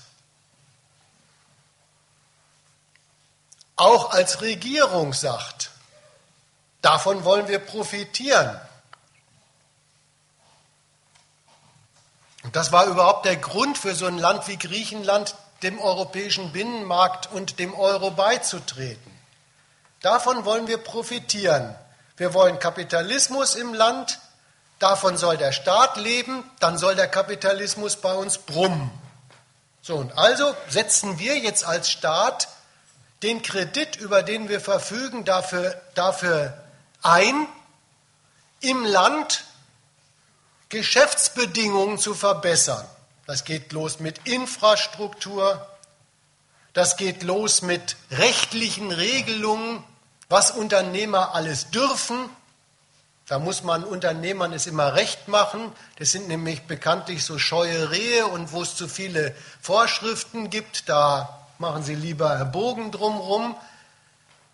All sowas hat Griechenland gemacht, wie alle europäischen Staaten. Es macht so ein Land in der Berechnung. Dann wird es von den finanzkapitalistischen, aber auch von den produzierenden Kapitalisten ins Auge gefasst als und Handelskapitalisten, Lidl und so weiter, haben die auch prompt gemacht, ins Auge gefasst wird, das ist ein interessanter Markt, da muss man hin. Und die griechischen Unternehmen machen munter mit. Bloß damit ist eine Konkurrenz losgetreten, eine totale Konkurrenz losgetreten.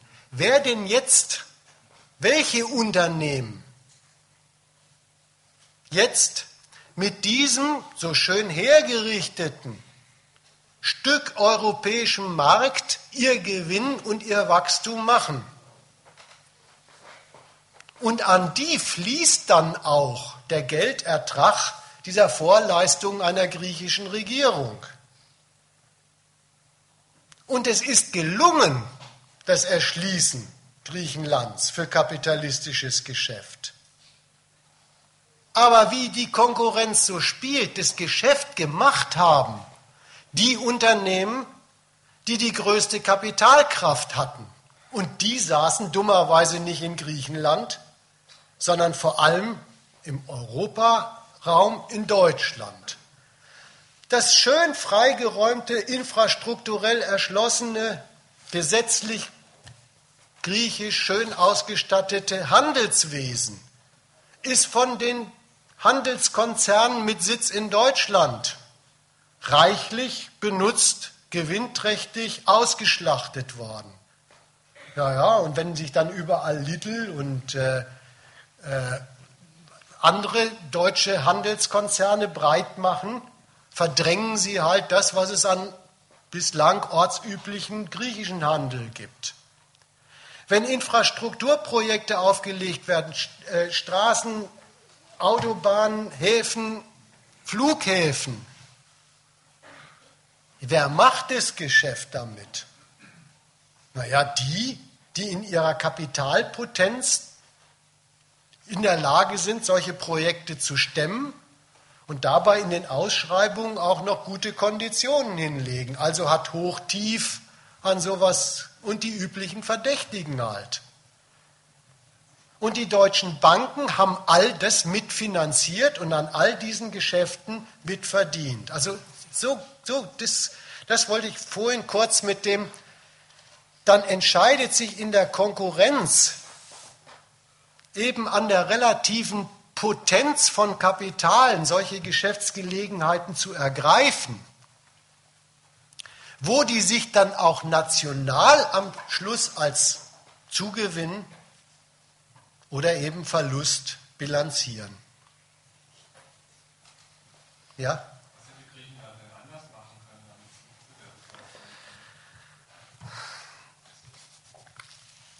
Soll man sich solche Fragen wirklich stellen? Ist es eigentlich wirklich sinnvoll für einen normalen Menschen, in, in die Position, also will man den Posten haben, in die Position eines äh, griechischen Ministerpräsidenten, Wirtschafts- und Finanzministers reinzuschlüpfen und sich zu überlegen, wie könnte ich am ertragreichsten für meine Regierung und für die Nation mein Land und diese lieben griechischen Menschen erschließen und ausnutzen.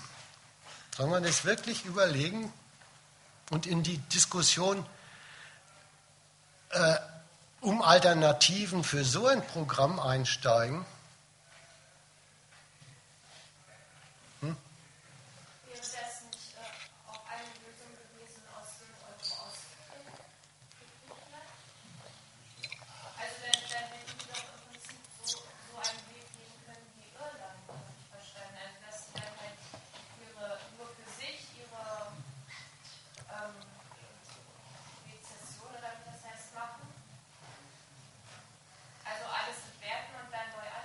Naja, die, die Irländer sind nicht aus dem Euro ausgestiegen.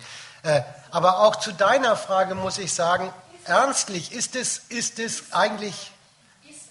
Ja, okay, die haben es gemacht. Äh, die sind ja erst gar nicht richtig rein. Aber auch deine, deine Frage muss ich wirklich mal sagen, ist es angemessen, wenn man, wenn man zur Kenntnis nimmt, um was es in der Konkurrenz der Nationen und der Geschäftsleute geht? Und wie da drin die normalen Menschen, also du und ich, vorkommen. Nämlich als das entweder dafür genutzte Geschäfts, geschäftsdienliche Material oder als die noch größeren Pechvögel, nämlich die, die keiner haben will, die einer nicht mal ausnutzen will. So, wenn, wenn das die Lage ist, ist es dann vernünftig für Leute wie dich und mich, sich in die Position der Frage hinein zu begeben so, sowas wie eingebildete Regierungsverantwortung zu übernehmen und sich zu fragen, wie könnten wir den Konkurrenzkampf unserer kapitalistischen Nation erfolgreicher steuern? Im Euro oder außerhalb des Euro? Ist es nicht vernünftiger zu sagen, ich bilde mir jetzt mal ein Urteil darüber, also so viel Einmischung muss sein. Ja, ich will nicht dafür für äh, plädieren, man soll sich nicht drum kümmern, aber anders. Ich nehme mir jetzt mal das Urteil raus, zu überlegen, um was geht es eigentlich in diesem Konkurrenzkampf? In was werde ich da hinein verwickelt? Was, was, schau mal, deine Alternative steht nämlich eigentlich so Schafft man den Konkurrenzkampf gegen Deutschland besser im Euro oder mit der Drachme gegen den Euro? Wollen wir uns in diese Frage einmischen? Oder wollen wir sagen, das sind Alternativen eines Konkurrenzkampfs, der uns nur schadet?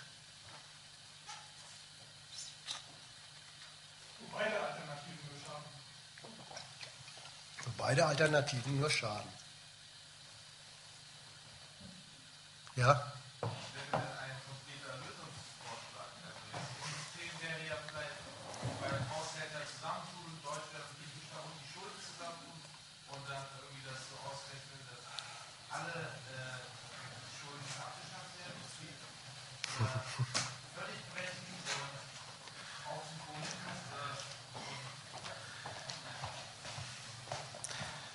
Also äh, das Letzte, das höre ich so raus, dass du sagen willst, das findest du so unrealistisch, dass man da eigentlich sowieso nicht drüber reden äh, kann. Aber was ich komisch finde, ist, dass du offensichtlich realistischer findest, zu sagen, alle Schulden streichen. Ist dir eigentlich klar, dass das nach kapitalistischer Rechtsordnung die Enteignung aller kapitalistischen Eigentümer ist? Ja, wenn wir den tollen Vorschlag schon mal einfach mal so eben in dieser lockeren Runde machen, streichen wir doch einfach alle Schulden. Dann setze ich aber auch ganz genauso realistisch dagegen, nieder mit dem Kapitalismus. Aber das ist keine Diskussion mehr, weißt du.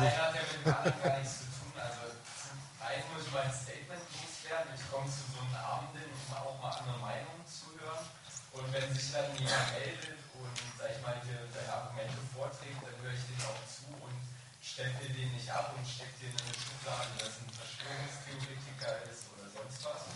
Also das ist halt das erste Mal, was ich loswerden will, dass der Sinn dieses Abends ist, nicht nur eine Meinung immer zu hören, die den Leitmedien folgt, wie wild, und wenn einer das nicht macht, dann lache ich den aus. Das finde ich einfach mal primitiv und respektlos. Und zum anderen hat ein Schuldenschnitt nichts mit dem Ende des Kapitalismus zu tun. Richtig. Das sind äh, zwei völlig unterschiedliche Paar Schuhe. Weil letztendlich kann man sagen, dein Geld ist nicht weg, es hat nur jemand anderes. Ja? Und genau so ist es. Letztendlich, wenn ich, ja, also so läuft es ja heutzutage, es wird Ländern das Geld gegeben, aber trotzdem haben wir sozusagen, also bei den anderen wird es als Schuld angesehen und bei den anderen ist das Guthaben sozusagen. Mhm. Letztendlich ist ja nur eine Frage der Zeit, bis wieder zu einer Umverteilung kommt. Weil wenn man sich beispielsweise die Inflation anguckt, der Euro war ja auch, würde ich sagen, mal eine Währungsreform. Früher hat man sich einen Döner für 2 Euro, für 2,50 Mark gekostet man kann ja mal rausgehen und versuchen, einen für 1,25 Euro zu finden, sag ich mal. Letztendlich ist es nur jetzt nur so ein praktisches Beispiel, was nur zeigt, alles, alles wird immer teurer, immer teurer und die Leute können sich immer weniger leisten und irgendwann wird es halt so weit kommen wie in Griechenland, Spanien, Portugal, dass der Status quo auch in Deutschland zutrifft und dann wird halt die Frage sein, ob die Leute auf die Straße gehen, sich verbünden können und gar einen Schuldenschnitt durchsetzen. Das ist halt nicht eine Frage, ob es kommt, sondern wann. So, und dann ist halt auch die Frage, ob man jetzt den Schuldenschnitt durchführt und dann sagt, ja, man bleibt im alten System, oder ob die Leute dann wach sind und sagen, ja, vielleicht wagen wir uns einfach mal was anderes, kommen aus der Schubkasse raus, raus nicht nur Kapitalismus oder Kommunismus, soll es ja auch was anderes geben, Sprichwort Gemeinwohlökonomie.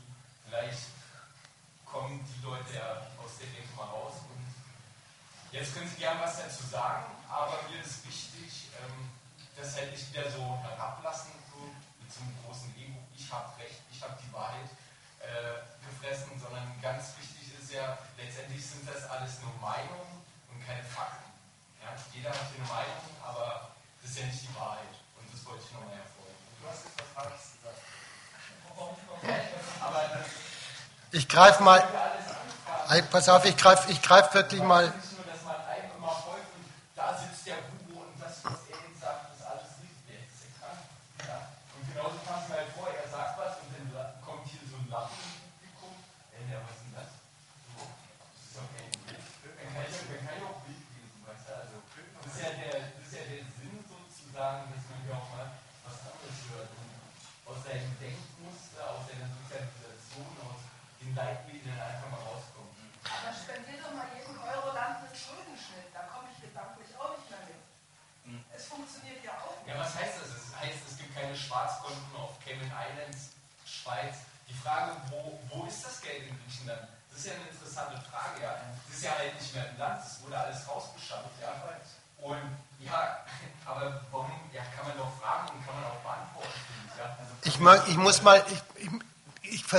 Was Sachliches zu deinem Vorschlag zu sagen. Ja? Du hast ja, du, du, du, also mit einem Satz hast du einfach recht. Schuldenschnitt ist überhaupt nichts Kapitalismuskritisches, sondern der Schuldenschnitt ist eine Einrichtung im Kapitalismus. Der gehört zur, zur, zur Wirtschaft mit Schulden dazu. Wenn sich Privatunternehmer auf einen gewissen Schuldenschnitt vereinbaren, was machen sie da eigentlich? Da setzen sie das Gläubiger-Schuldner-Verhältnis lohnend fort. Da sagt ein Gläubiger, lieber streiche ich einen Teil meiner Schulden, als an dem, äh, von meinen Krediten, von meinen Forderungen, als an dem Schuldner gar nichts mehr zu verdienen. Dann setze ich eben darauf, dass das Verdienen an einem Schuldner weitergeht. Sowas gibt es auch zwischen Nationen. Schuldenschnitte zwischen Nationen gibt es. Das ist die Fortsetzung des Schuldendienstes. Da gibt es übrigens dieses wunderbare Wort, was man so im Laufe der Griechenland-Krise kennengelernt hat, sehr bezeichnend.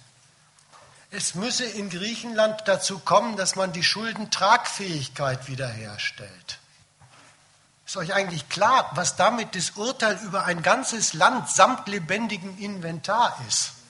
Das heißt, das Land und seine Leute sind dafür da, sind dafür gepachtet, dass sie auf Dauer in der Lage sind, für die Gläubiger den Schuldendienst zu tun.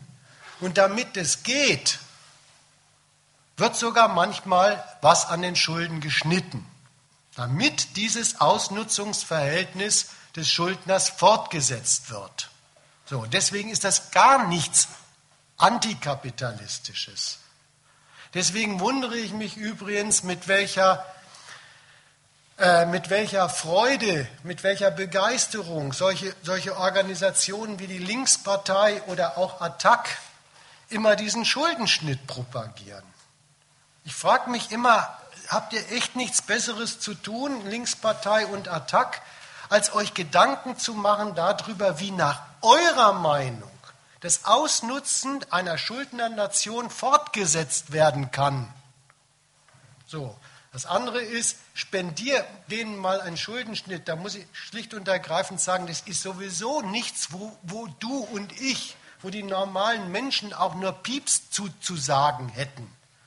Das sind, das sind Fragen, deren Entscheidung ist einzig und allein den politischen Kreditagenturen und den geschäftlichen Kreditagenturen überlassen. Das ist deren Recht und für die als Machtkompetenz reserviert. Spendieren heißt, ähm, jeder bekommt einen Schuldenschnitt, damit das System weitergehen kann. Nein, sowas gibt es sowieso nicht. Jeder kriegt sowieso keinen. Unser einer, so die normalen Menschen, die kriegen ja kaum Kredit. Hat übrigens einen ganz einfachen, einfachen Grund, weil wir kein Unternehmen, keine Gewinnquelle sind. Kreditgeber, die, können, die kennen den Unterschied zwischen normalen Menschen, die bloß Geld verdienen und dabei auf die Rechnung ihrer Arbeitgeber angewiesen sind. Und außerdem ist bei denen das Geld vor Monatsende immer schon für den normalen äh, Lebensunterhalt eigentlich weg. An denen lässt sich eigentlich so recht mit Kredit nichts verdienen. Kredit ist was für Geldquellen. Geldquellen haben nur Unternehmen und Staaten. Also kriegen die auch Kredit. Insofern kriegen wir ja noch nie mal richtig Kredit. Gut, der Überziehungskredit hat, hat den Girokontobesitzer, aber der ist, ist so eine Sache. Ne? Und ein Schuldenschnitt wenn du als kleiner Mensch einen Schuldenschnitt wirklich nötig äh, äh, hast, ja, dann bist du dieser Fall für diesen ekelhaften Schuldenberater, der dir immer beibringt, wie man den, den Rest seines Lebens als äh, Privatinsolvenz vollbringt. So. So, und da komme ich jetzt wieder mal zum Thema zurück. Ich möchte nämlich eigentlich jetzt in dem zweiten Teil das aufgreifen, ruhig mit diesem Schuldenschnitt. Und zwar richtig von der Seite her, was ein Schuldenschnitt in der Staatenwelt wirklich ist.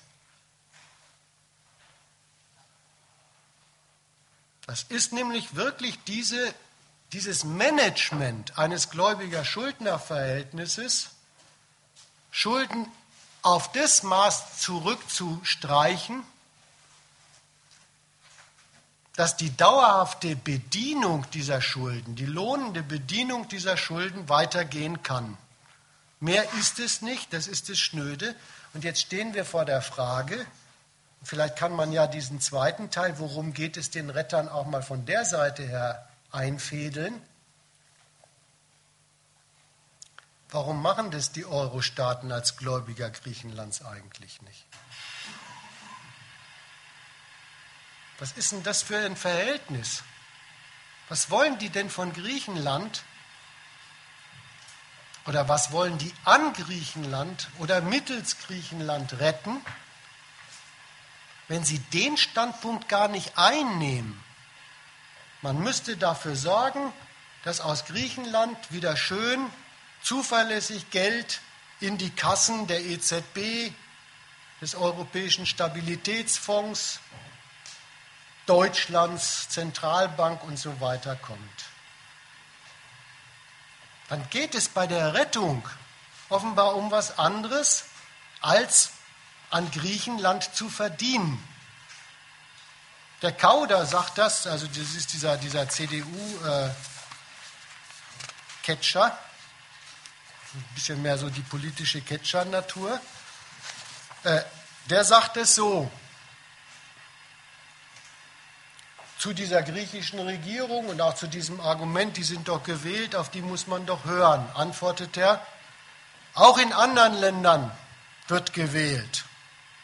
Auch dort müssen sich Regierungen an Abmachungen der Vorgängerregierung halten. Man kann nicht einfach alles über den Haufen werfen. Zur Erinnerung, jetzt ein interessanter Satz. Wir brauchen kein Geld von den Griechen. Wenn ein Unternehmer kurz vor dem Konkurs steht, kann er seiner Bank auch nicht die Bedingungen für die Rettung diktieren. Er muss auf seinen Kreditgeber zugehen und kann nicht ständig einseitige Forderungen stellen. Er muss auch ein Geschäftsmodell präsentieren, wie sein Unternehmen gesunden kann. Das müssen auch die Griechen. Darauf warten aber bislang alle in Europa vergeblich. Der Zusammenhalt Europas ist auch ein hoher Wert. Es muss aber ein Europa sein, indem man sich mit Respekt begegnet und sich an die Regeln hält. Was will der einem eigentlich damit klar machen?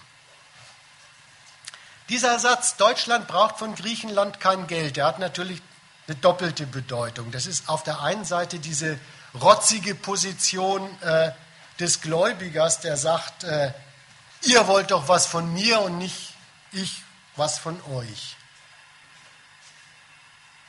Aber das ist auch eine Stellungnahme zu sagen, darauf kommt es vielleicht tatsächlich der Euro-Rettungspolitik und speziell der deutschen Euro-Rettungspolitik nicht an. Vielleicht ist tatsächlich der Zustand erreicht, der Stand erreicht. Und in die Richtung will ich ein paar Überlegungen vortragen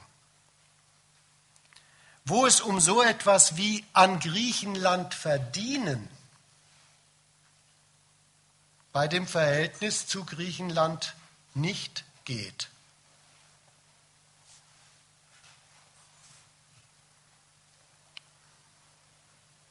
Vielleicht geht es bei dem Kommando, das diese Gläubiger damit ankündigen, und bei der Rettung um was anderes. Vielleicht wird da was anderes gerettet. Fangen wir mal so an. Eine Sache kann man aus solchen Stellungnahmen und aus der Politik Deutschlands und dieser Troika entnehmen. Dieses, dieses Eurosystem, es ist nicht ein System einfach von finanziellen Sachzwängen. Es ist nicht so, dass das so funktioniert, naja, da sind welche Schuldner, da sind Gläubiger, dann ist doch klar, was zu tun ist. Sondern was man da mitkriegt, ist, hinter diesen Kreditverhältnissen und hinter diesen proklamierten Euro-Regeln,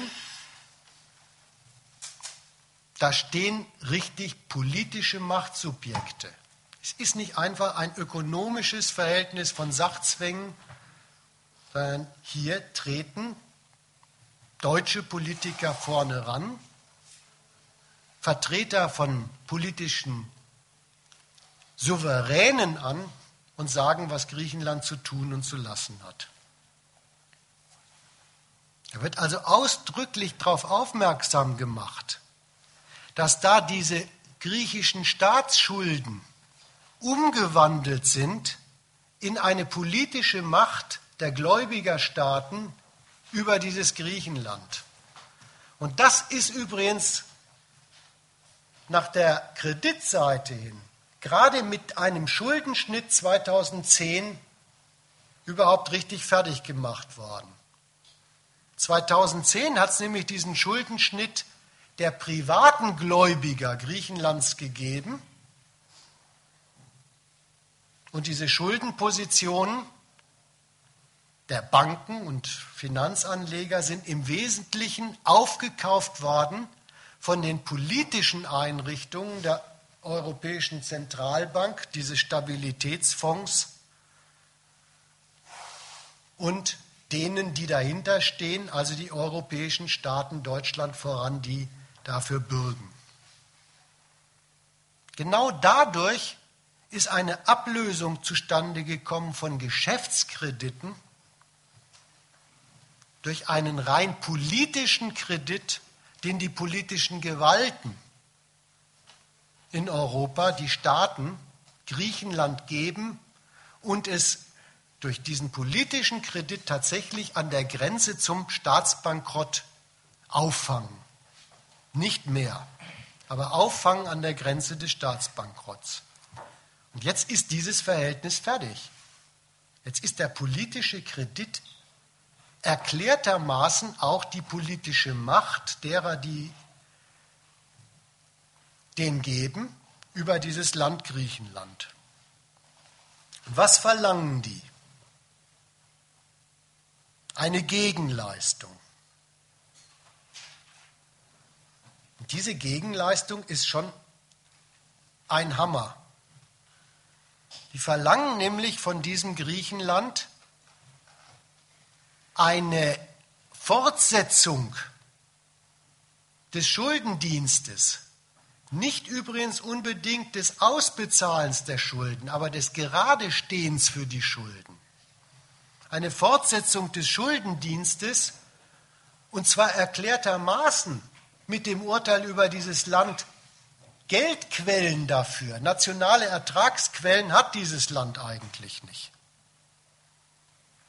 Wenn man sich mal anguckt, was da Sanierung heißt, und das ist ja dieses Programm der Troika, dann ist es Bestehen auf dem Geradestehen für die Schulden und ein einziges Haushaltsprogramm Griechisch, für den griechischen Staat, Ausgaben zu streichen und Geld aus der Gesellschaft herauszuholen, egal ob die das überhaupt abwirft. Das ist ein jetzt auch politisch vollzogenes, durch den griechischen Staat zu vollziehendes Brachlegungsprogramm des wirtschaftlichen Lebens dieser Nation. Also da muss ich sagen, die Bilanz, die Syriza verbreitet, die ist einfach nach den Fakten richtig. Ich glaube, ein Steuerberater würde dazu sagen, was in Griechenland Steuer ist, ist Substanzsteuer.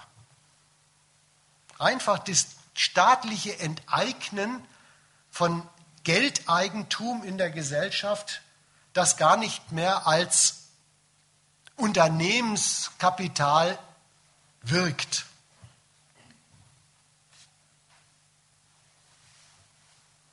Was soll das eigentlich?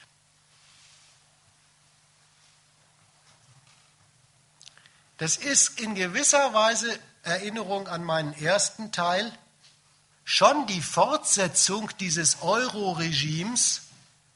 Staaten sollen nur Haushalte mit Geld machen können, die garantiert wachstumsförderlich sind. Und dies heißt jetzt in der negativen Fassung, wenn es dazu nicht kommt, dann ist in diesem in diesem Land auch jede Ausgabe eine Ausgabe zu viel, also Ausgabenstreichung.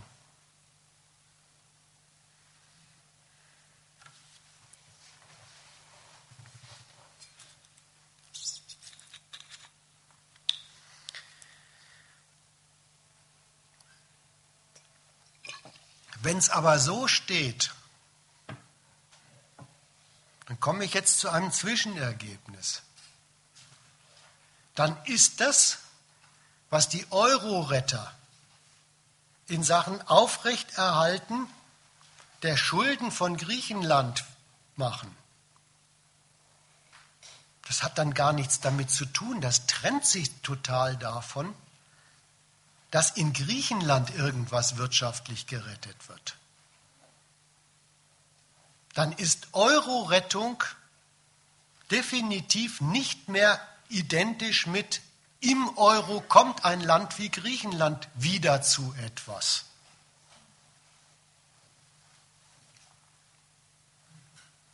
Und es ist deswegen auch konsequent, dass so ein Pro Programm letztlich gar nicht der griechischen Regierung überlassen bleibt, sondern dass das durch diese Überwachungs- und Kontrollorganisationen wie die Troika diesem, dieser Regierung vorgegeben wird und die steht dabei unter Kontrolle. Trotzdem ist die Frage immer noch die, wofür eigentlich dann? Es ist ja sogar so, und da kommt es einem dann endgültig absurd vor, Griechenland wird in dieser Schuldnerrolle verpflichtend gehalten. Es wird ihm das Leersparen des Landes als Regierungsprogramm abverlangt. Und dafür stellen die europäischen Euro-Institutionen sogar wieder neue Kredite an Griechenland in Aussicht. Jetzt kommt es einem endgültig absurd vor. Ja? Kredite dafür, dass dieses Land eigentlich immer nur mehr Schulden akkumuliert und immer mehr von dem, was im Land noch läuft, wegspart. Was soll das? Ja, dann ist es eben so, dass es diesen Schuldenbetreuern, Deutschland, EZB und so weiter, eben wirklich nicht um den Ertrag aus den Schulden ankommt, sondern um das Aufrechterhalten der Schuldenposition.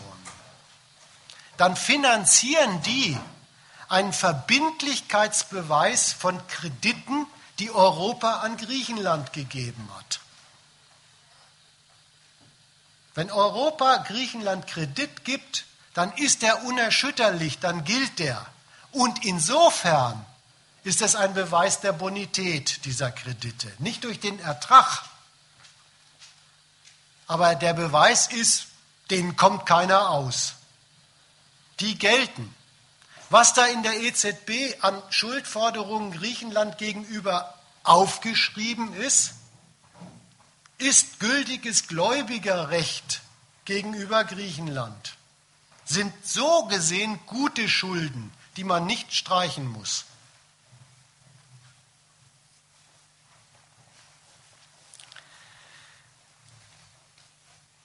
Das ist ökonomisch wirklich ein einziger Widerspruch.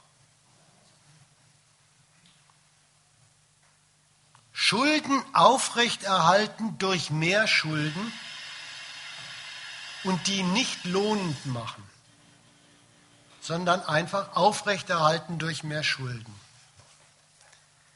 Das ist aber in der politischen Ökonomie des Euro-Wirtschaftsraums eine Notwendigkeit. Jetzt muss ich auf eine Besonderheit dort zu sprechen kommen. Weil diese Länder im Euro alle in einer Währung wirtschaften, ist es gar nicht so, dass wenn ein Land wie Griechenland der Verlierer ist, der Gewinner einfach bloß Gewinner ist. Dann gibt es dort auf beiden Seiten eine Sorte von Schaden. Griechenland verliert sein Herrschaftsmittel Geld. Aber Deutschland verliert mit einem nicht lohnenden Europartner, mit wachsenden, sich nicht lohnenden Krediten zur Aufrechterhaltung der Geschäftsfähigkeit dieses Landes im Euro damit verliert auch Deutschland was. Oder sagen wir mal so, damit riskiert Deutschland was. Da riskiert dieser imperialistische Gewinner nämlich genau die gewonnene Kredit- und Geldmacht in Euro, die er aus der Konkurrenz da gerade rausgeholt hat. Dann steht nämlich auf seiner Gläubigerseite auch in Frage, ob das, was er sich da an Gläubigerpositionen aufschreibt, wirklich was wert ist.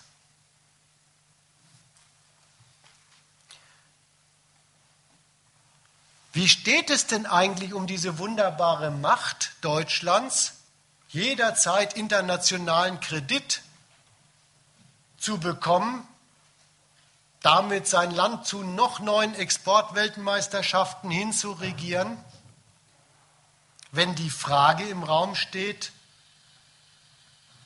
und was gehört diesem Deutschland eigentlich in Sachen Forderungen Griechenland gegenüber? Ja, das ist die dumme Frage. Die kann man auch gleich auf den ganzen Euro sagen. Was ist denn das eigentlich für ein Euro-Währungsraum, wenn die Kredite, die in dieser Währung gemacht werden und in europäischen Ländern kapitalistisch angewendet werden, in immer mehr Staaten dieses Euroraums sich nicht lohnen, sondern in Ruin dieser Länder in der Konkurrenz umschlagen. Da ist klar, das trifft nicht nur die Verlierer, sondern das trifft die Gläubigerpositionen der Gewinner mit. Und daraus schlussfolgert dieses Deutschland, das ist ja wirklich der Spiritus Rector, da die, die, die leitende Macht bei dieser europäischen Rettung, daraus schlussfolgern die eine imperialistische oder kapitalistische Notwendigkeit. Die sagen, dann bedarf es des Beweises, diese Währung Euro, die garantiert im ganzen Euroraum, dass Gläubigerpositionen gültige Gläubigerpositionen sind. Die garantiert die Sicherheit von Geldanlagen. Wodurch garantiert sie sie dass Schuldner denen nicht entkommen. Das ist, das ist das Brutale an dieser Sorte Rettung des Euros durch das Aufrechterhalten der unerbittlichen Schuldnerposition Griechenlands.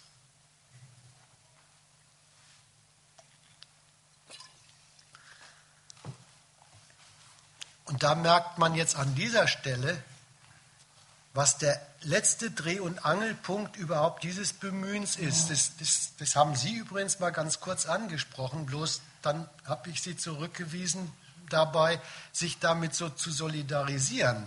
Aber das ist wirklich der Kampf Deutschlands darum, dass das europäische Geld, in dem Deutschland so viel Erfolg hat, in der internationalen Weltmarktkonkurrenz um Geldanlage den Ruf weiterhin genießt, in dieses Geld, in diesen Währungsraum zu investieren, da bist du auf der sicheren Seite. Das ist nämlich eigentlich die, der billige Begriff von dem, was dem normalen Menschen so mitgeteilt wird, das ist ein gutes Geld. Was ist ein gutes Geld? Ein gutes Geld ist, dass diesen Vertrauensvorschuss bei den kapitalistischen Benutzern von Geld auf der Welt genießt.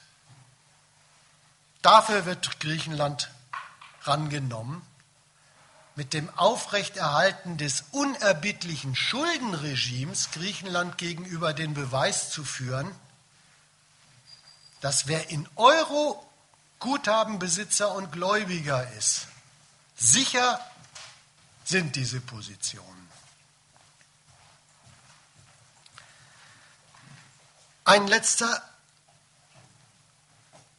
Fortgang davon. Jetzt sage ich, dieser Beweis soll geführt werden. Die Währung Euro garantiert die Sicherheit von Geldanlagen in ihr, ist also eine gute Währung. Das ist natürlich eigentlich eine komische Redeweise, weil eine Währung kann gar nichts garantieren. Dazu braucht es ein Subjekt. Und jetzt komme ich auf etwas Bemerkenswertes am Geld zu sprechen. Was man an diesem Fall Deutschland, Griechenland nämlich auch noch studieren kann, ist, dass die letzte Garantie dieses ökonomischen Dings Euro, dieser, dieser, dieser Währung, dieses Wirtschaftsdings, nichts anderes ist als einfach die politische Gewalt, die sich hinter dieses Geld stellt. Es ist, es ist notwendig, dass der Streit um die Rettung Griechenlands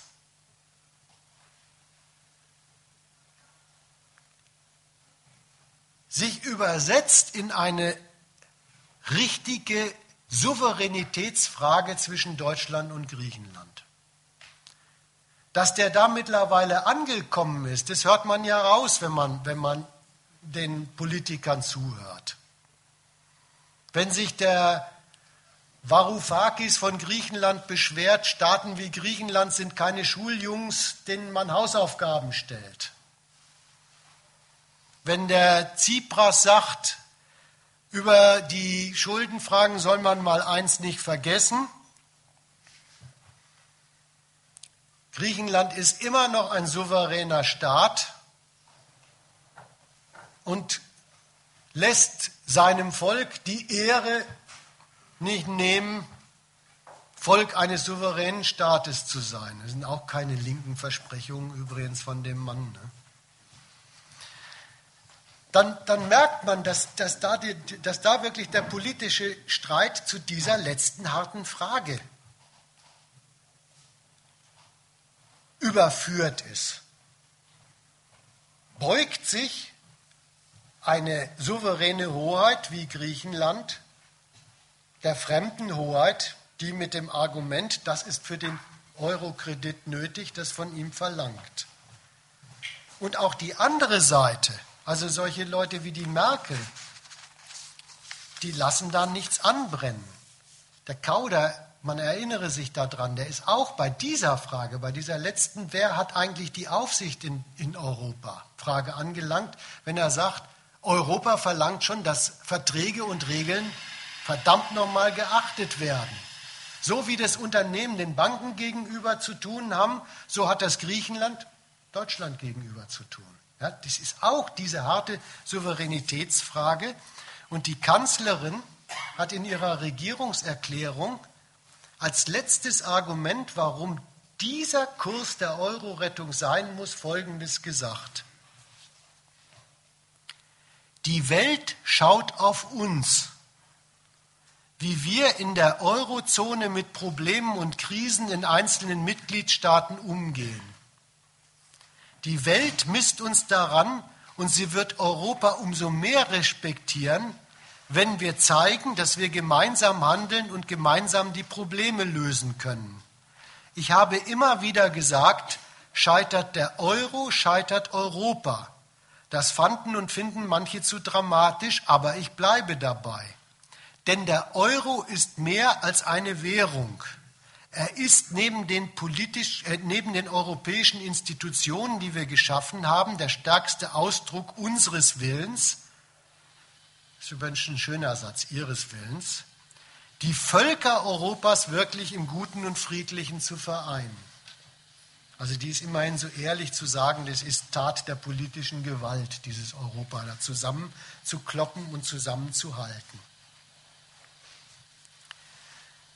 Was was kann man diesen Stellungnahmen sowohl der Beschwerde der griechischen Regierung als auch diesem Dagegenhalten der gläubigen Nation Deutschland entnehmen? Die bekennen sich richtig dazu, die Güte eines solchen Geldes ist in letzter Instanz eine politische Machtfrage, eine Gewaltfrage.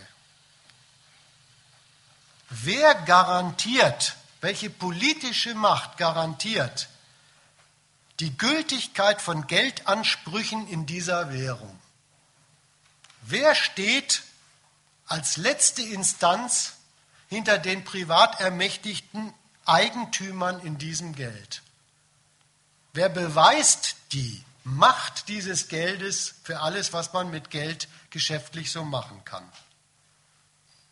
Und das auch dann, wenn es an in der Wirtschaft an lohnenden Aussichten gerade ein wenig mangelt. Das auch dann, unabhängig von Fähigkeit und Wille von Schuldnerstaaten, die in diesem Geld wirtschaften. Und der Frage stellt sich Deutschland. Da will es etwas als Beweis erzwingen, ob Griechenland den Grexit macht oder nicht. Aber diese Parole, den Grexit nicht zulassen, die steht für den politischen Willen Deutschlands, und dafür bringt es Europa hinter sich, richtig so als die letzte Geldhoheit Europas sich durchzusetzen. Wie so etwas wie die Ersatzvornahme eines europäischen Souveräns, den es nicht gibt. Denn der Euro ist diese komische Konstruktion, ein Geld für 16 nationale konkurrierende Souveräne.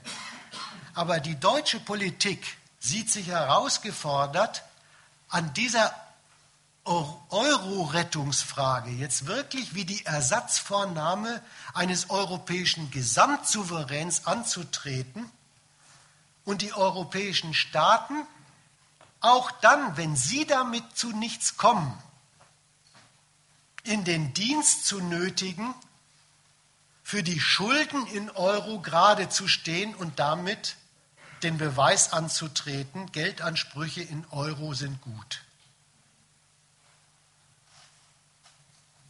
Dafür tritt Deutschland diesen Beweis an und da kommt übrigens auch diese Unerbittlichkeit der deutschen Politik her.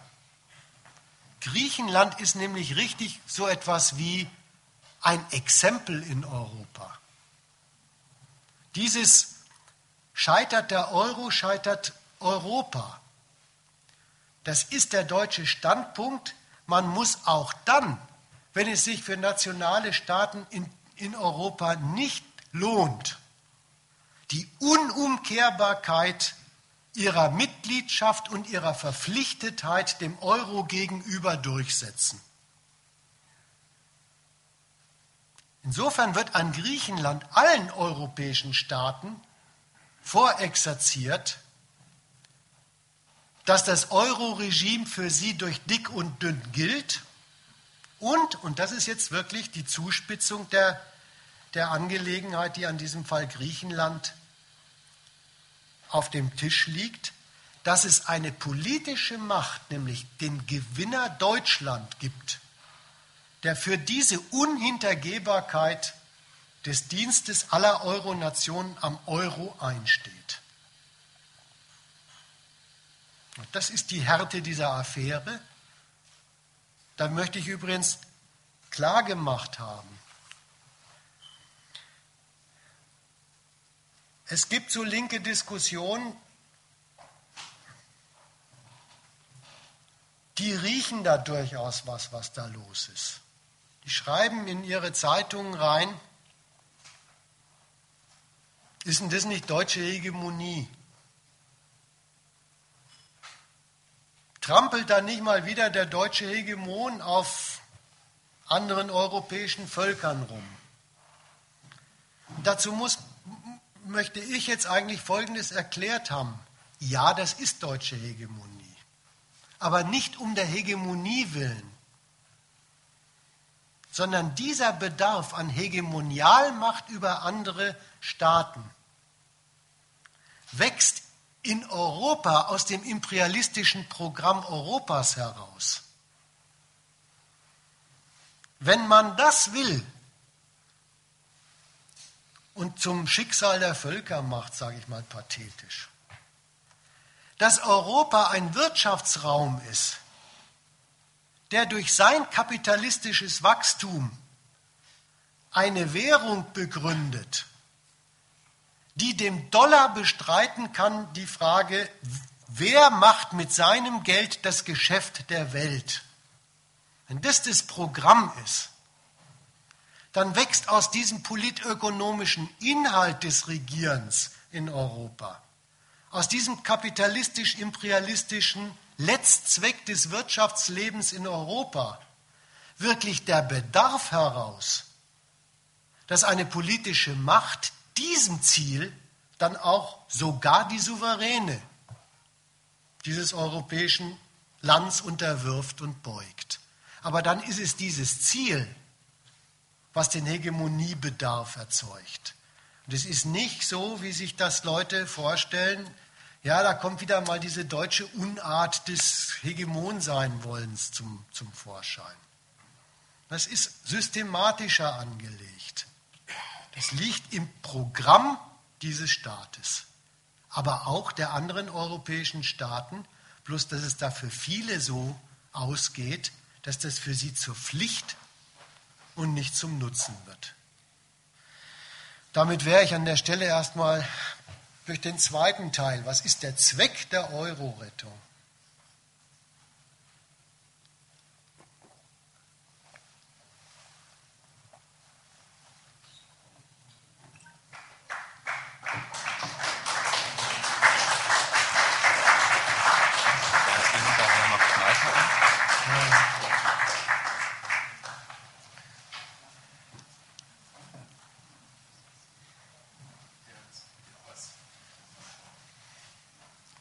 Ja, das sind halt so, das sind halt so Verhältnisse, die sind nicht ganz leicht erklärt und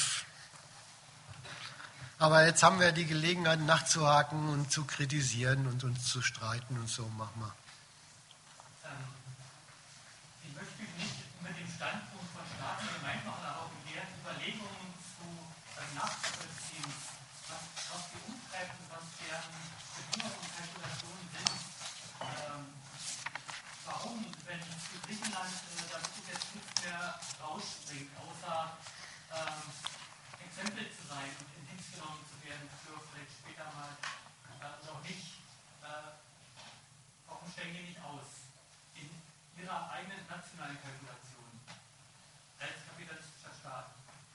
Also den Zweifel, ob sie eigentlich wirklich so wie jetzt Europa sich in seinem Ziel wirklich diese alternative kapitalistische Weltmacht zu werden entwickelt. Ob sie da eigentlich gut drin aufgehoben wird, den, den Zweifel gibt es ja in Griechenland.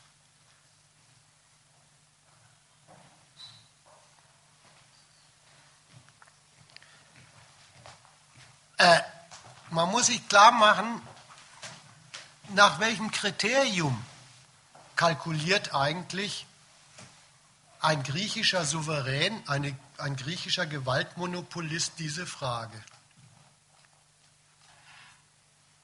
Er kalkuliert das nach dem Kriterium ganz hart. In welcher Alternative komme ich besser zu kapitalistischer Macht? Denn davon ist ja weit und breit bei, auch bei denen, die den Ausstieg in Erwägung ziehen, nichts zu sehen, dass die sagen, dieses Ziel wollen wir gar nicht verfolgen. Die stehen auf dem. Hm?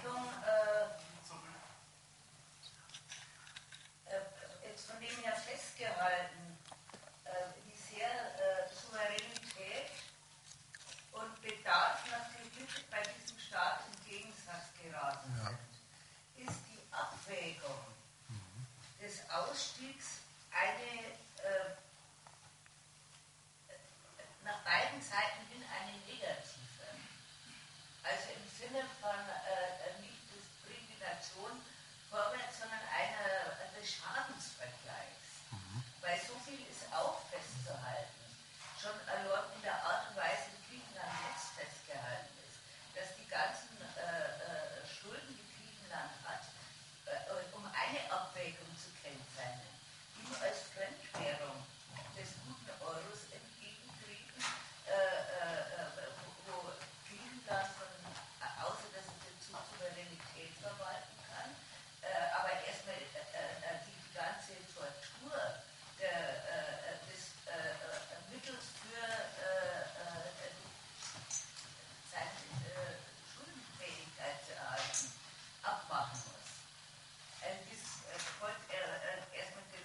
weit hat die Vergemeinschaftung dann auch schon gebracht, dass mhm. ruinierte äh, Länder in, in diese Krisenkonferenz äh, der Euro, glaube ich, den Charakter einer Fessel auch hat. Also was die, was die Schuldenfrage, da stellt sich das wirklich so rein schadensmäßig abwägend, wie du sagst. Die Alternative heißt, haben wir unsere Schulden gegenüber dem Rest der, der, der, der europäischen Staaten im Euro, also auch noch unter einer gewissen Betreuung als Schuldner, der immer nicht zahlen kann, oder haben wir sie bloß? Denn die Schuldenpositionen der anderen Seite, die streichen die ja nicht schon deswegen, weil Griechenland sagt, wir, sind, wir gehen aus dem Euro raus. Die andere Seite mit der Souveränität, das wollte ich ein bisschen angesprochen haben, ist, was ist denn da die Abwägung? Die Abwägung heißt, wo kriegt denn Griechenland überhaupt irgendeine materielle Substanz für seine Souveränität her? Und da heißt die Alternative, entweder durch ein Stück Fortsetzung von Wirtschaft im Euroraum oder und das ist denen ja klar und davon wollen sie ja auch nicht lassen, in der Position eines kleinen, heruntergewirtschafteten nationalen Konkurrenzlandes gegen den Rest der kapitalistischen Staaten der Welt. So steht für die die Alternative.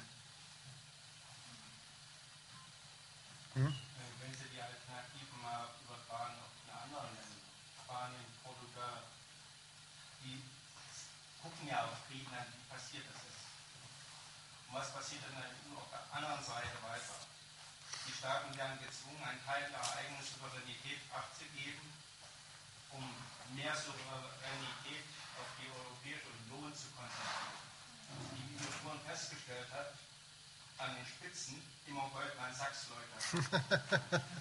Und diese Goldman-Sachs-Leute repräsentieren natürlich das andere Imperium, das ja keinen Widerspruch darstellt, sondern die Fortsetzung darstellt. Es geht in die Richtung von einer Weltregierung. Und dieses schrittweise. Da widerspreche ich. Da widerspreche ich jetzt ausdrücklich und das mit, den, mit diesen Personalien ist mir wurscht an der Stelle mal. In Europa ist ein Fortschritt zu sehen. Dieses, wie Sie das formulieren, die Nationalstaaten treten Souveränitätskompetenzen an Europa ab, ist eigentlich gar nicht mehr wirklich der Stand, in dem Europa jetzt mittlerweile ist. Es ist der Stand von einem Europa gewesen, wie die das mal eingefädelt haben mit diesem Europa. Ja, der, der, die, die, die nationalen Souveräne machen eine immer tiefere Binnenmarktkooperation und sogar diese Währungs, Währungseinheit, äh, Gemeinschaft Euro, in der Kalkulation. Sie kommen als Nationen voran, wenn sie weniger national und mehr europäisch sich bewirtschaften. Dazu gehört aus wohlverstandenem nationalistischem Eigeninteresse, aus nationalistische Kalkul nationalistischer Kalkulation tritt man Regelungshoheiten an die europäischen Institutionen, tritt man sogar die Geldhoheit an die Europäische Zentralbank ab.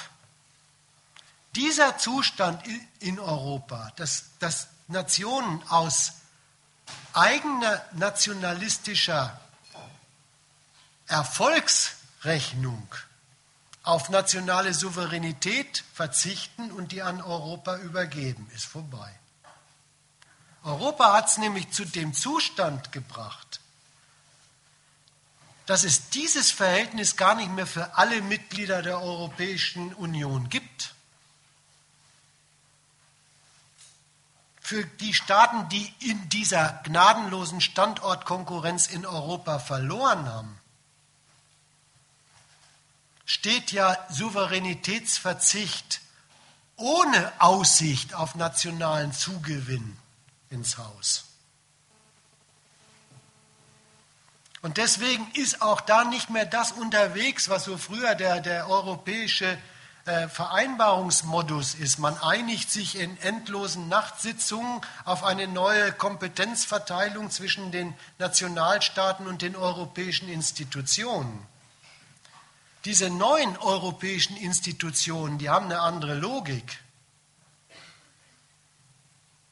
Also dieser europäische Stabilisierungsmechanismus schon hatte die bemerkenswerte Logik, wer zahlt, schafft an. Wer also da die größten Gläubigerpositionen übernimmt, der definiert, wofür die europäischen Kredite in den europäischen Ländern, die sowas als Notfallkredite brauchen, verwendet werden dürfen und wofür nicht. Und bei der Griechenlandrettung, jetzt ist es wirklich zu dieser Frage zugespitzt, dass sich Griechenland als, Station, äh, als Nation richtig gehend als Auftragnehmer der Programme aufzuführen hat, die von der europäischen Führungsmacht Deutschland über diese europäischen Organe für Griechenland vorgesehen werden. Also das ist wirklich richtig eine, eine andere Form der europäischen Einigung. Die ist, die ist an der letzten harten Machtfrage angelangt, wer führt in Europa eigentlich die Aufsicht? Wo ich Ihnen gar nicht recht gebe, ist, dass das sowas wie die Auflösung der Konkurrenz zwischen Europa und Amerika ist. Das ist die notwendige Konsequenz der gnadenlosen Zuspitzung dieser, dieser Konkurrenz zwischen Europa und Amerika. Das setzt für Staaten, die im Euro gewonnen haben, das so endgültig als unbedingt zu erreichen auf die Tagesordnung, wenn man den Konkurrenzkampf gegen den Dollar und seinen politischen Herrn, die USA, wenn man den bestehen will, dann muss als erstes sichergestellt sein, dass die Euro-Notwendigkeiten im Euroraum von allen europäischen Staaten unbedingt zu erfüllen sind. Also das ist das, wo die Merkel so, so wabernd sagt, Europa muss zusammengehalten werden. Die ganze Welt schaut auf uns. Da hat sie jetzt nicht daran gedacht, Fernsehzuschauer äh, schauen, auf die, äh, schauen auf Europa. An wen hat sie da gedacht?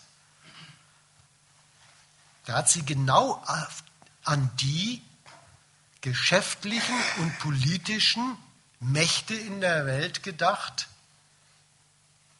die ihre Kalkulation machen, auf welchen Währungsraum und welche politischen Standorte setzen wir. Und da sagt die Merkel, muss Europa ein Bild von eiserner Geschlossenheit abliefern, sonst ist da nichts zu machen. Also da wirklich Widerspruch, nein, Griechenland wird zum Exempel gemacht für den unerbittlichen Willen der Euromächte, diese Konkurrenz zu bestehen.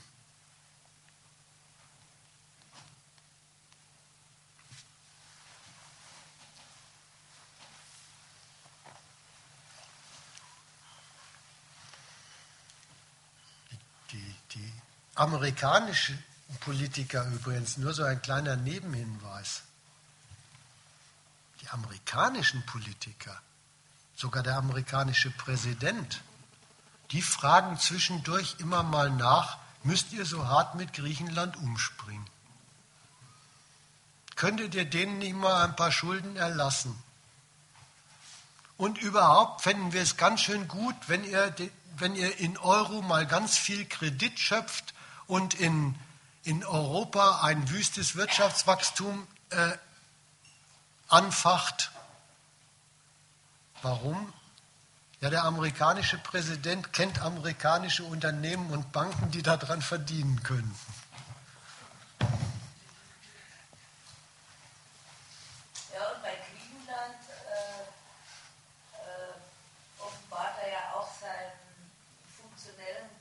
Ja,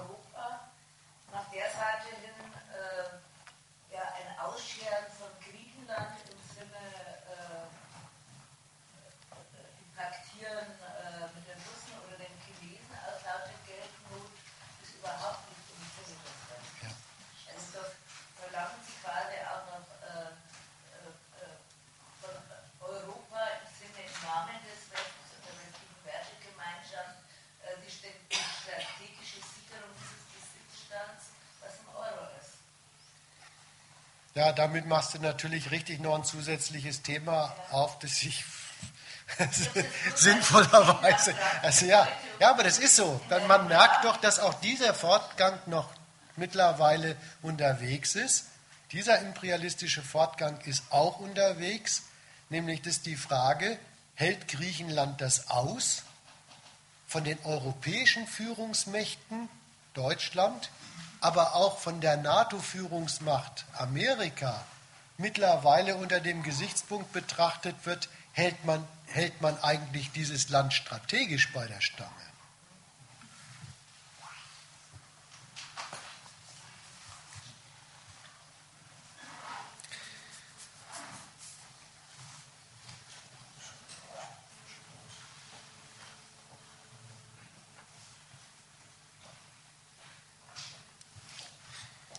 Gut, was ich zwischendurch ansagen will, also wenn sich das so auflöst und so, man kann auch das informell noch weiter diskutieren. Äh, da ist sogar für Getränke gesorgt worden, wenn man da jetzt was braucht. Aber wir können auch erstmal noch in dieser Runde Fragen besprechen oder Einwände und so, die es noch gibt. Ja?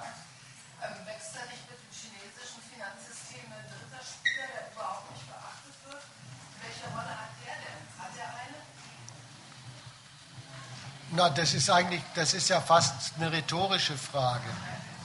Natürlich erwächst da gerade ein dritter Rivale in der Frage, welche nationalen Gelder sind eigentlich die Gewinner des Kampfes um Geschäfte auf der Welt? Da ist, da ist China gerade dabei, sich aufzustellen als die dritte Macht, die diese Konkurrenz mittlerweile auch aufnimmt. Der Hafen von Piräus ging jetzt schon an die Chinesen. Tut sich da nicht so ein Tor auf, wenn jemand wirklich pleite geht wie Griechenland, würden das die Chinesen einmarschieren können? Sagen wir mal, das ist ein, Gesicht, das ist ein Gesichtspunkt, den die europäischen Kontrollmächte längst auf dem Schirm haben. Ja, das ist so, um sowas geht's.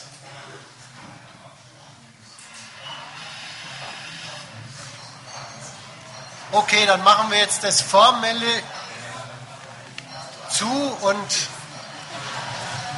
diskutieren informell weiter.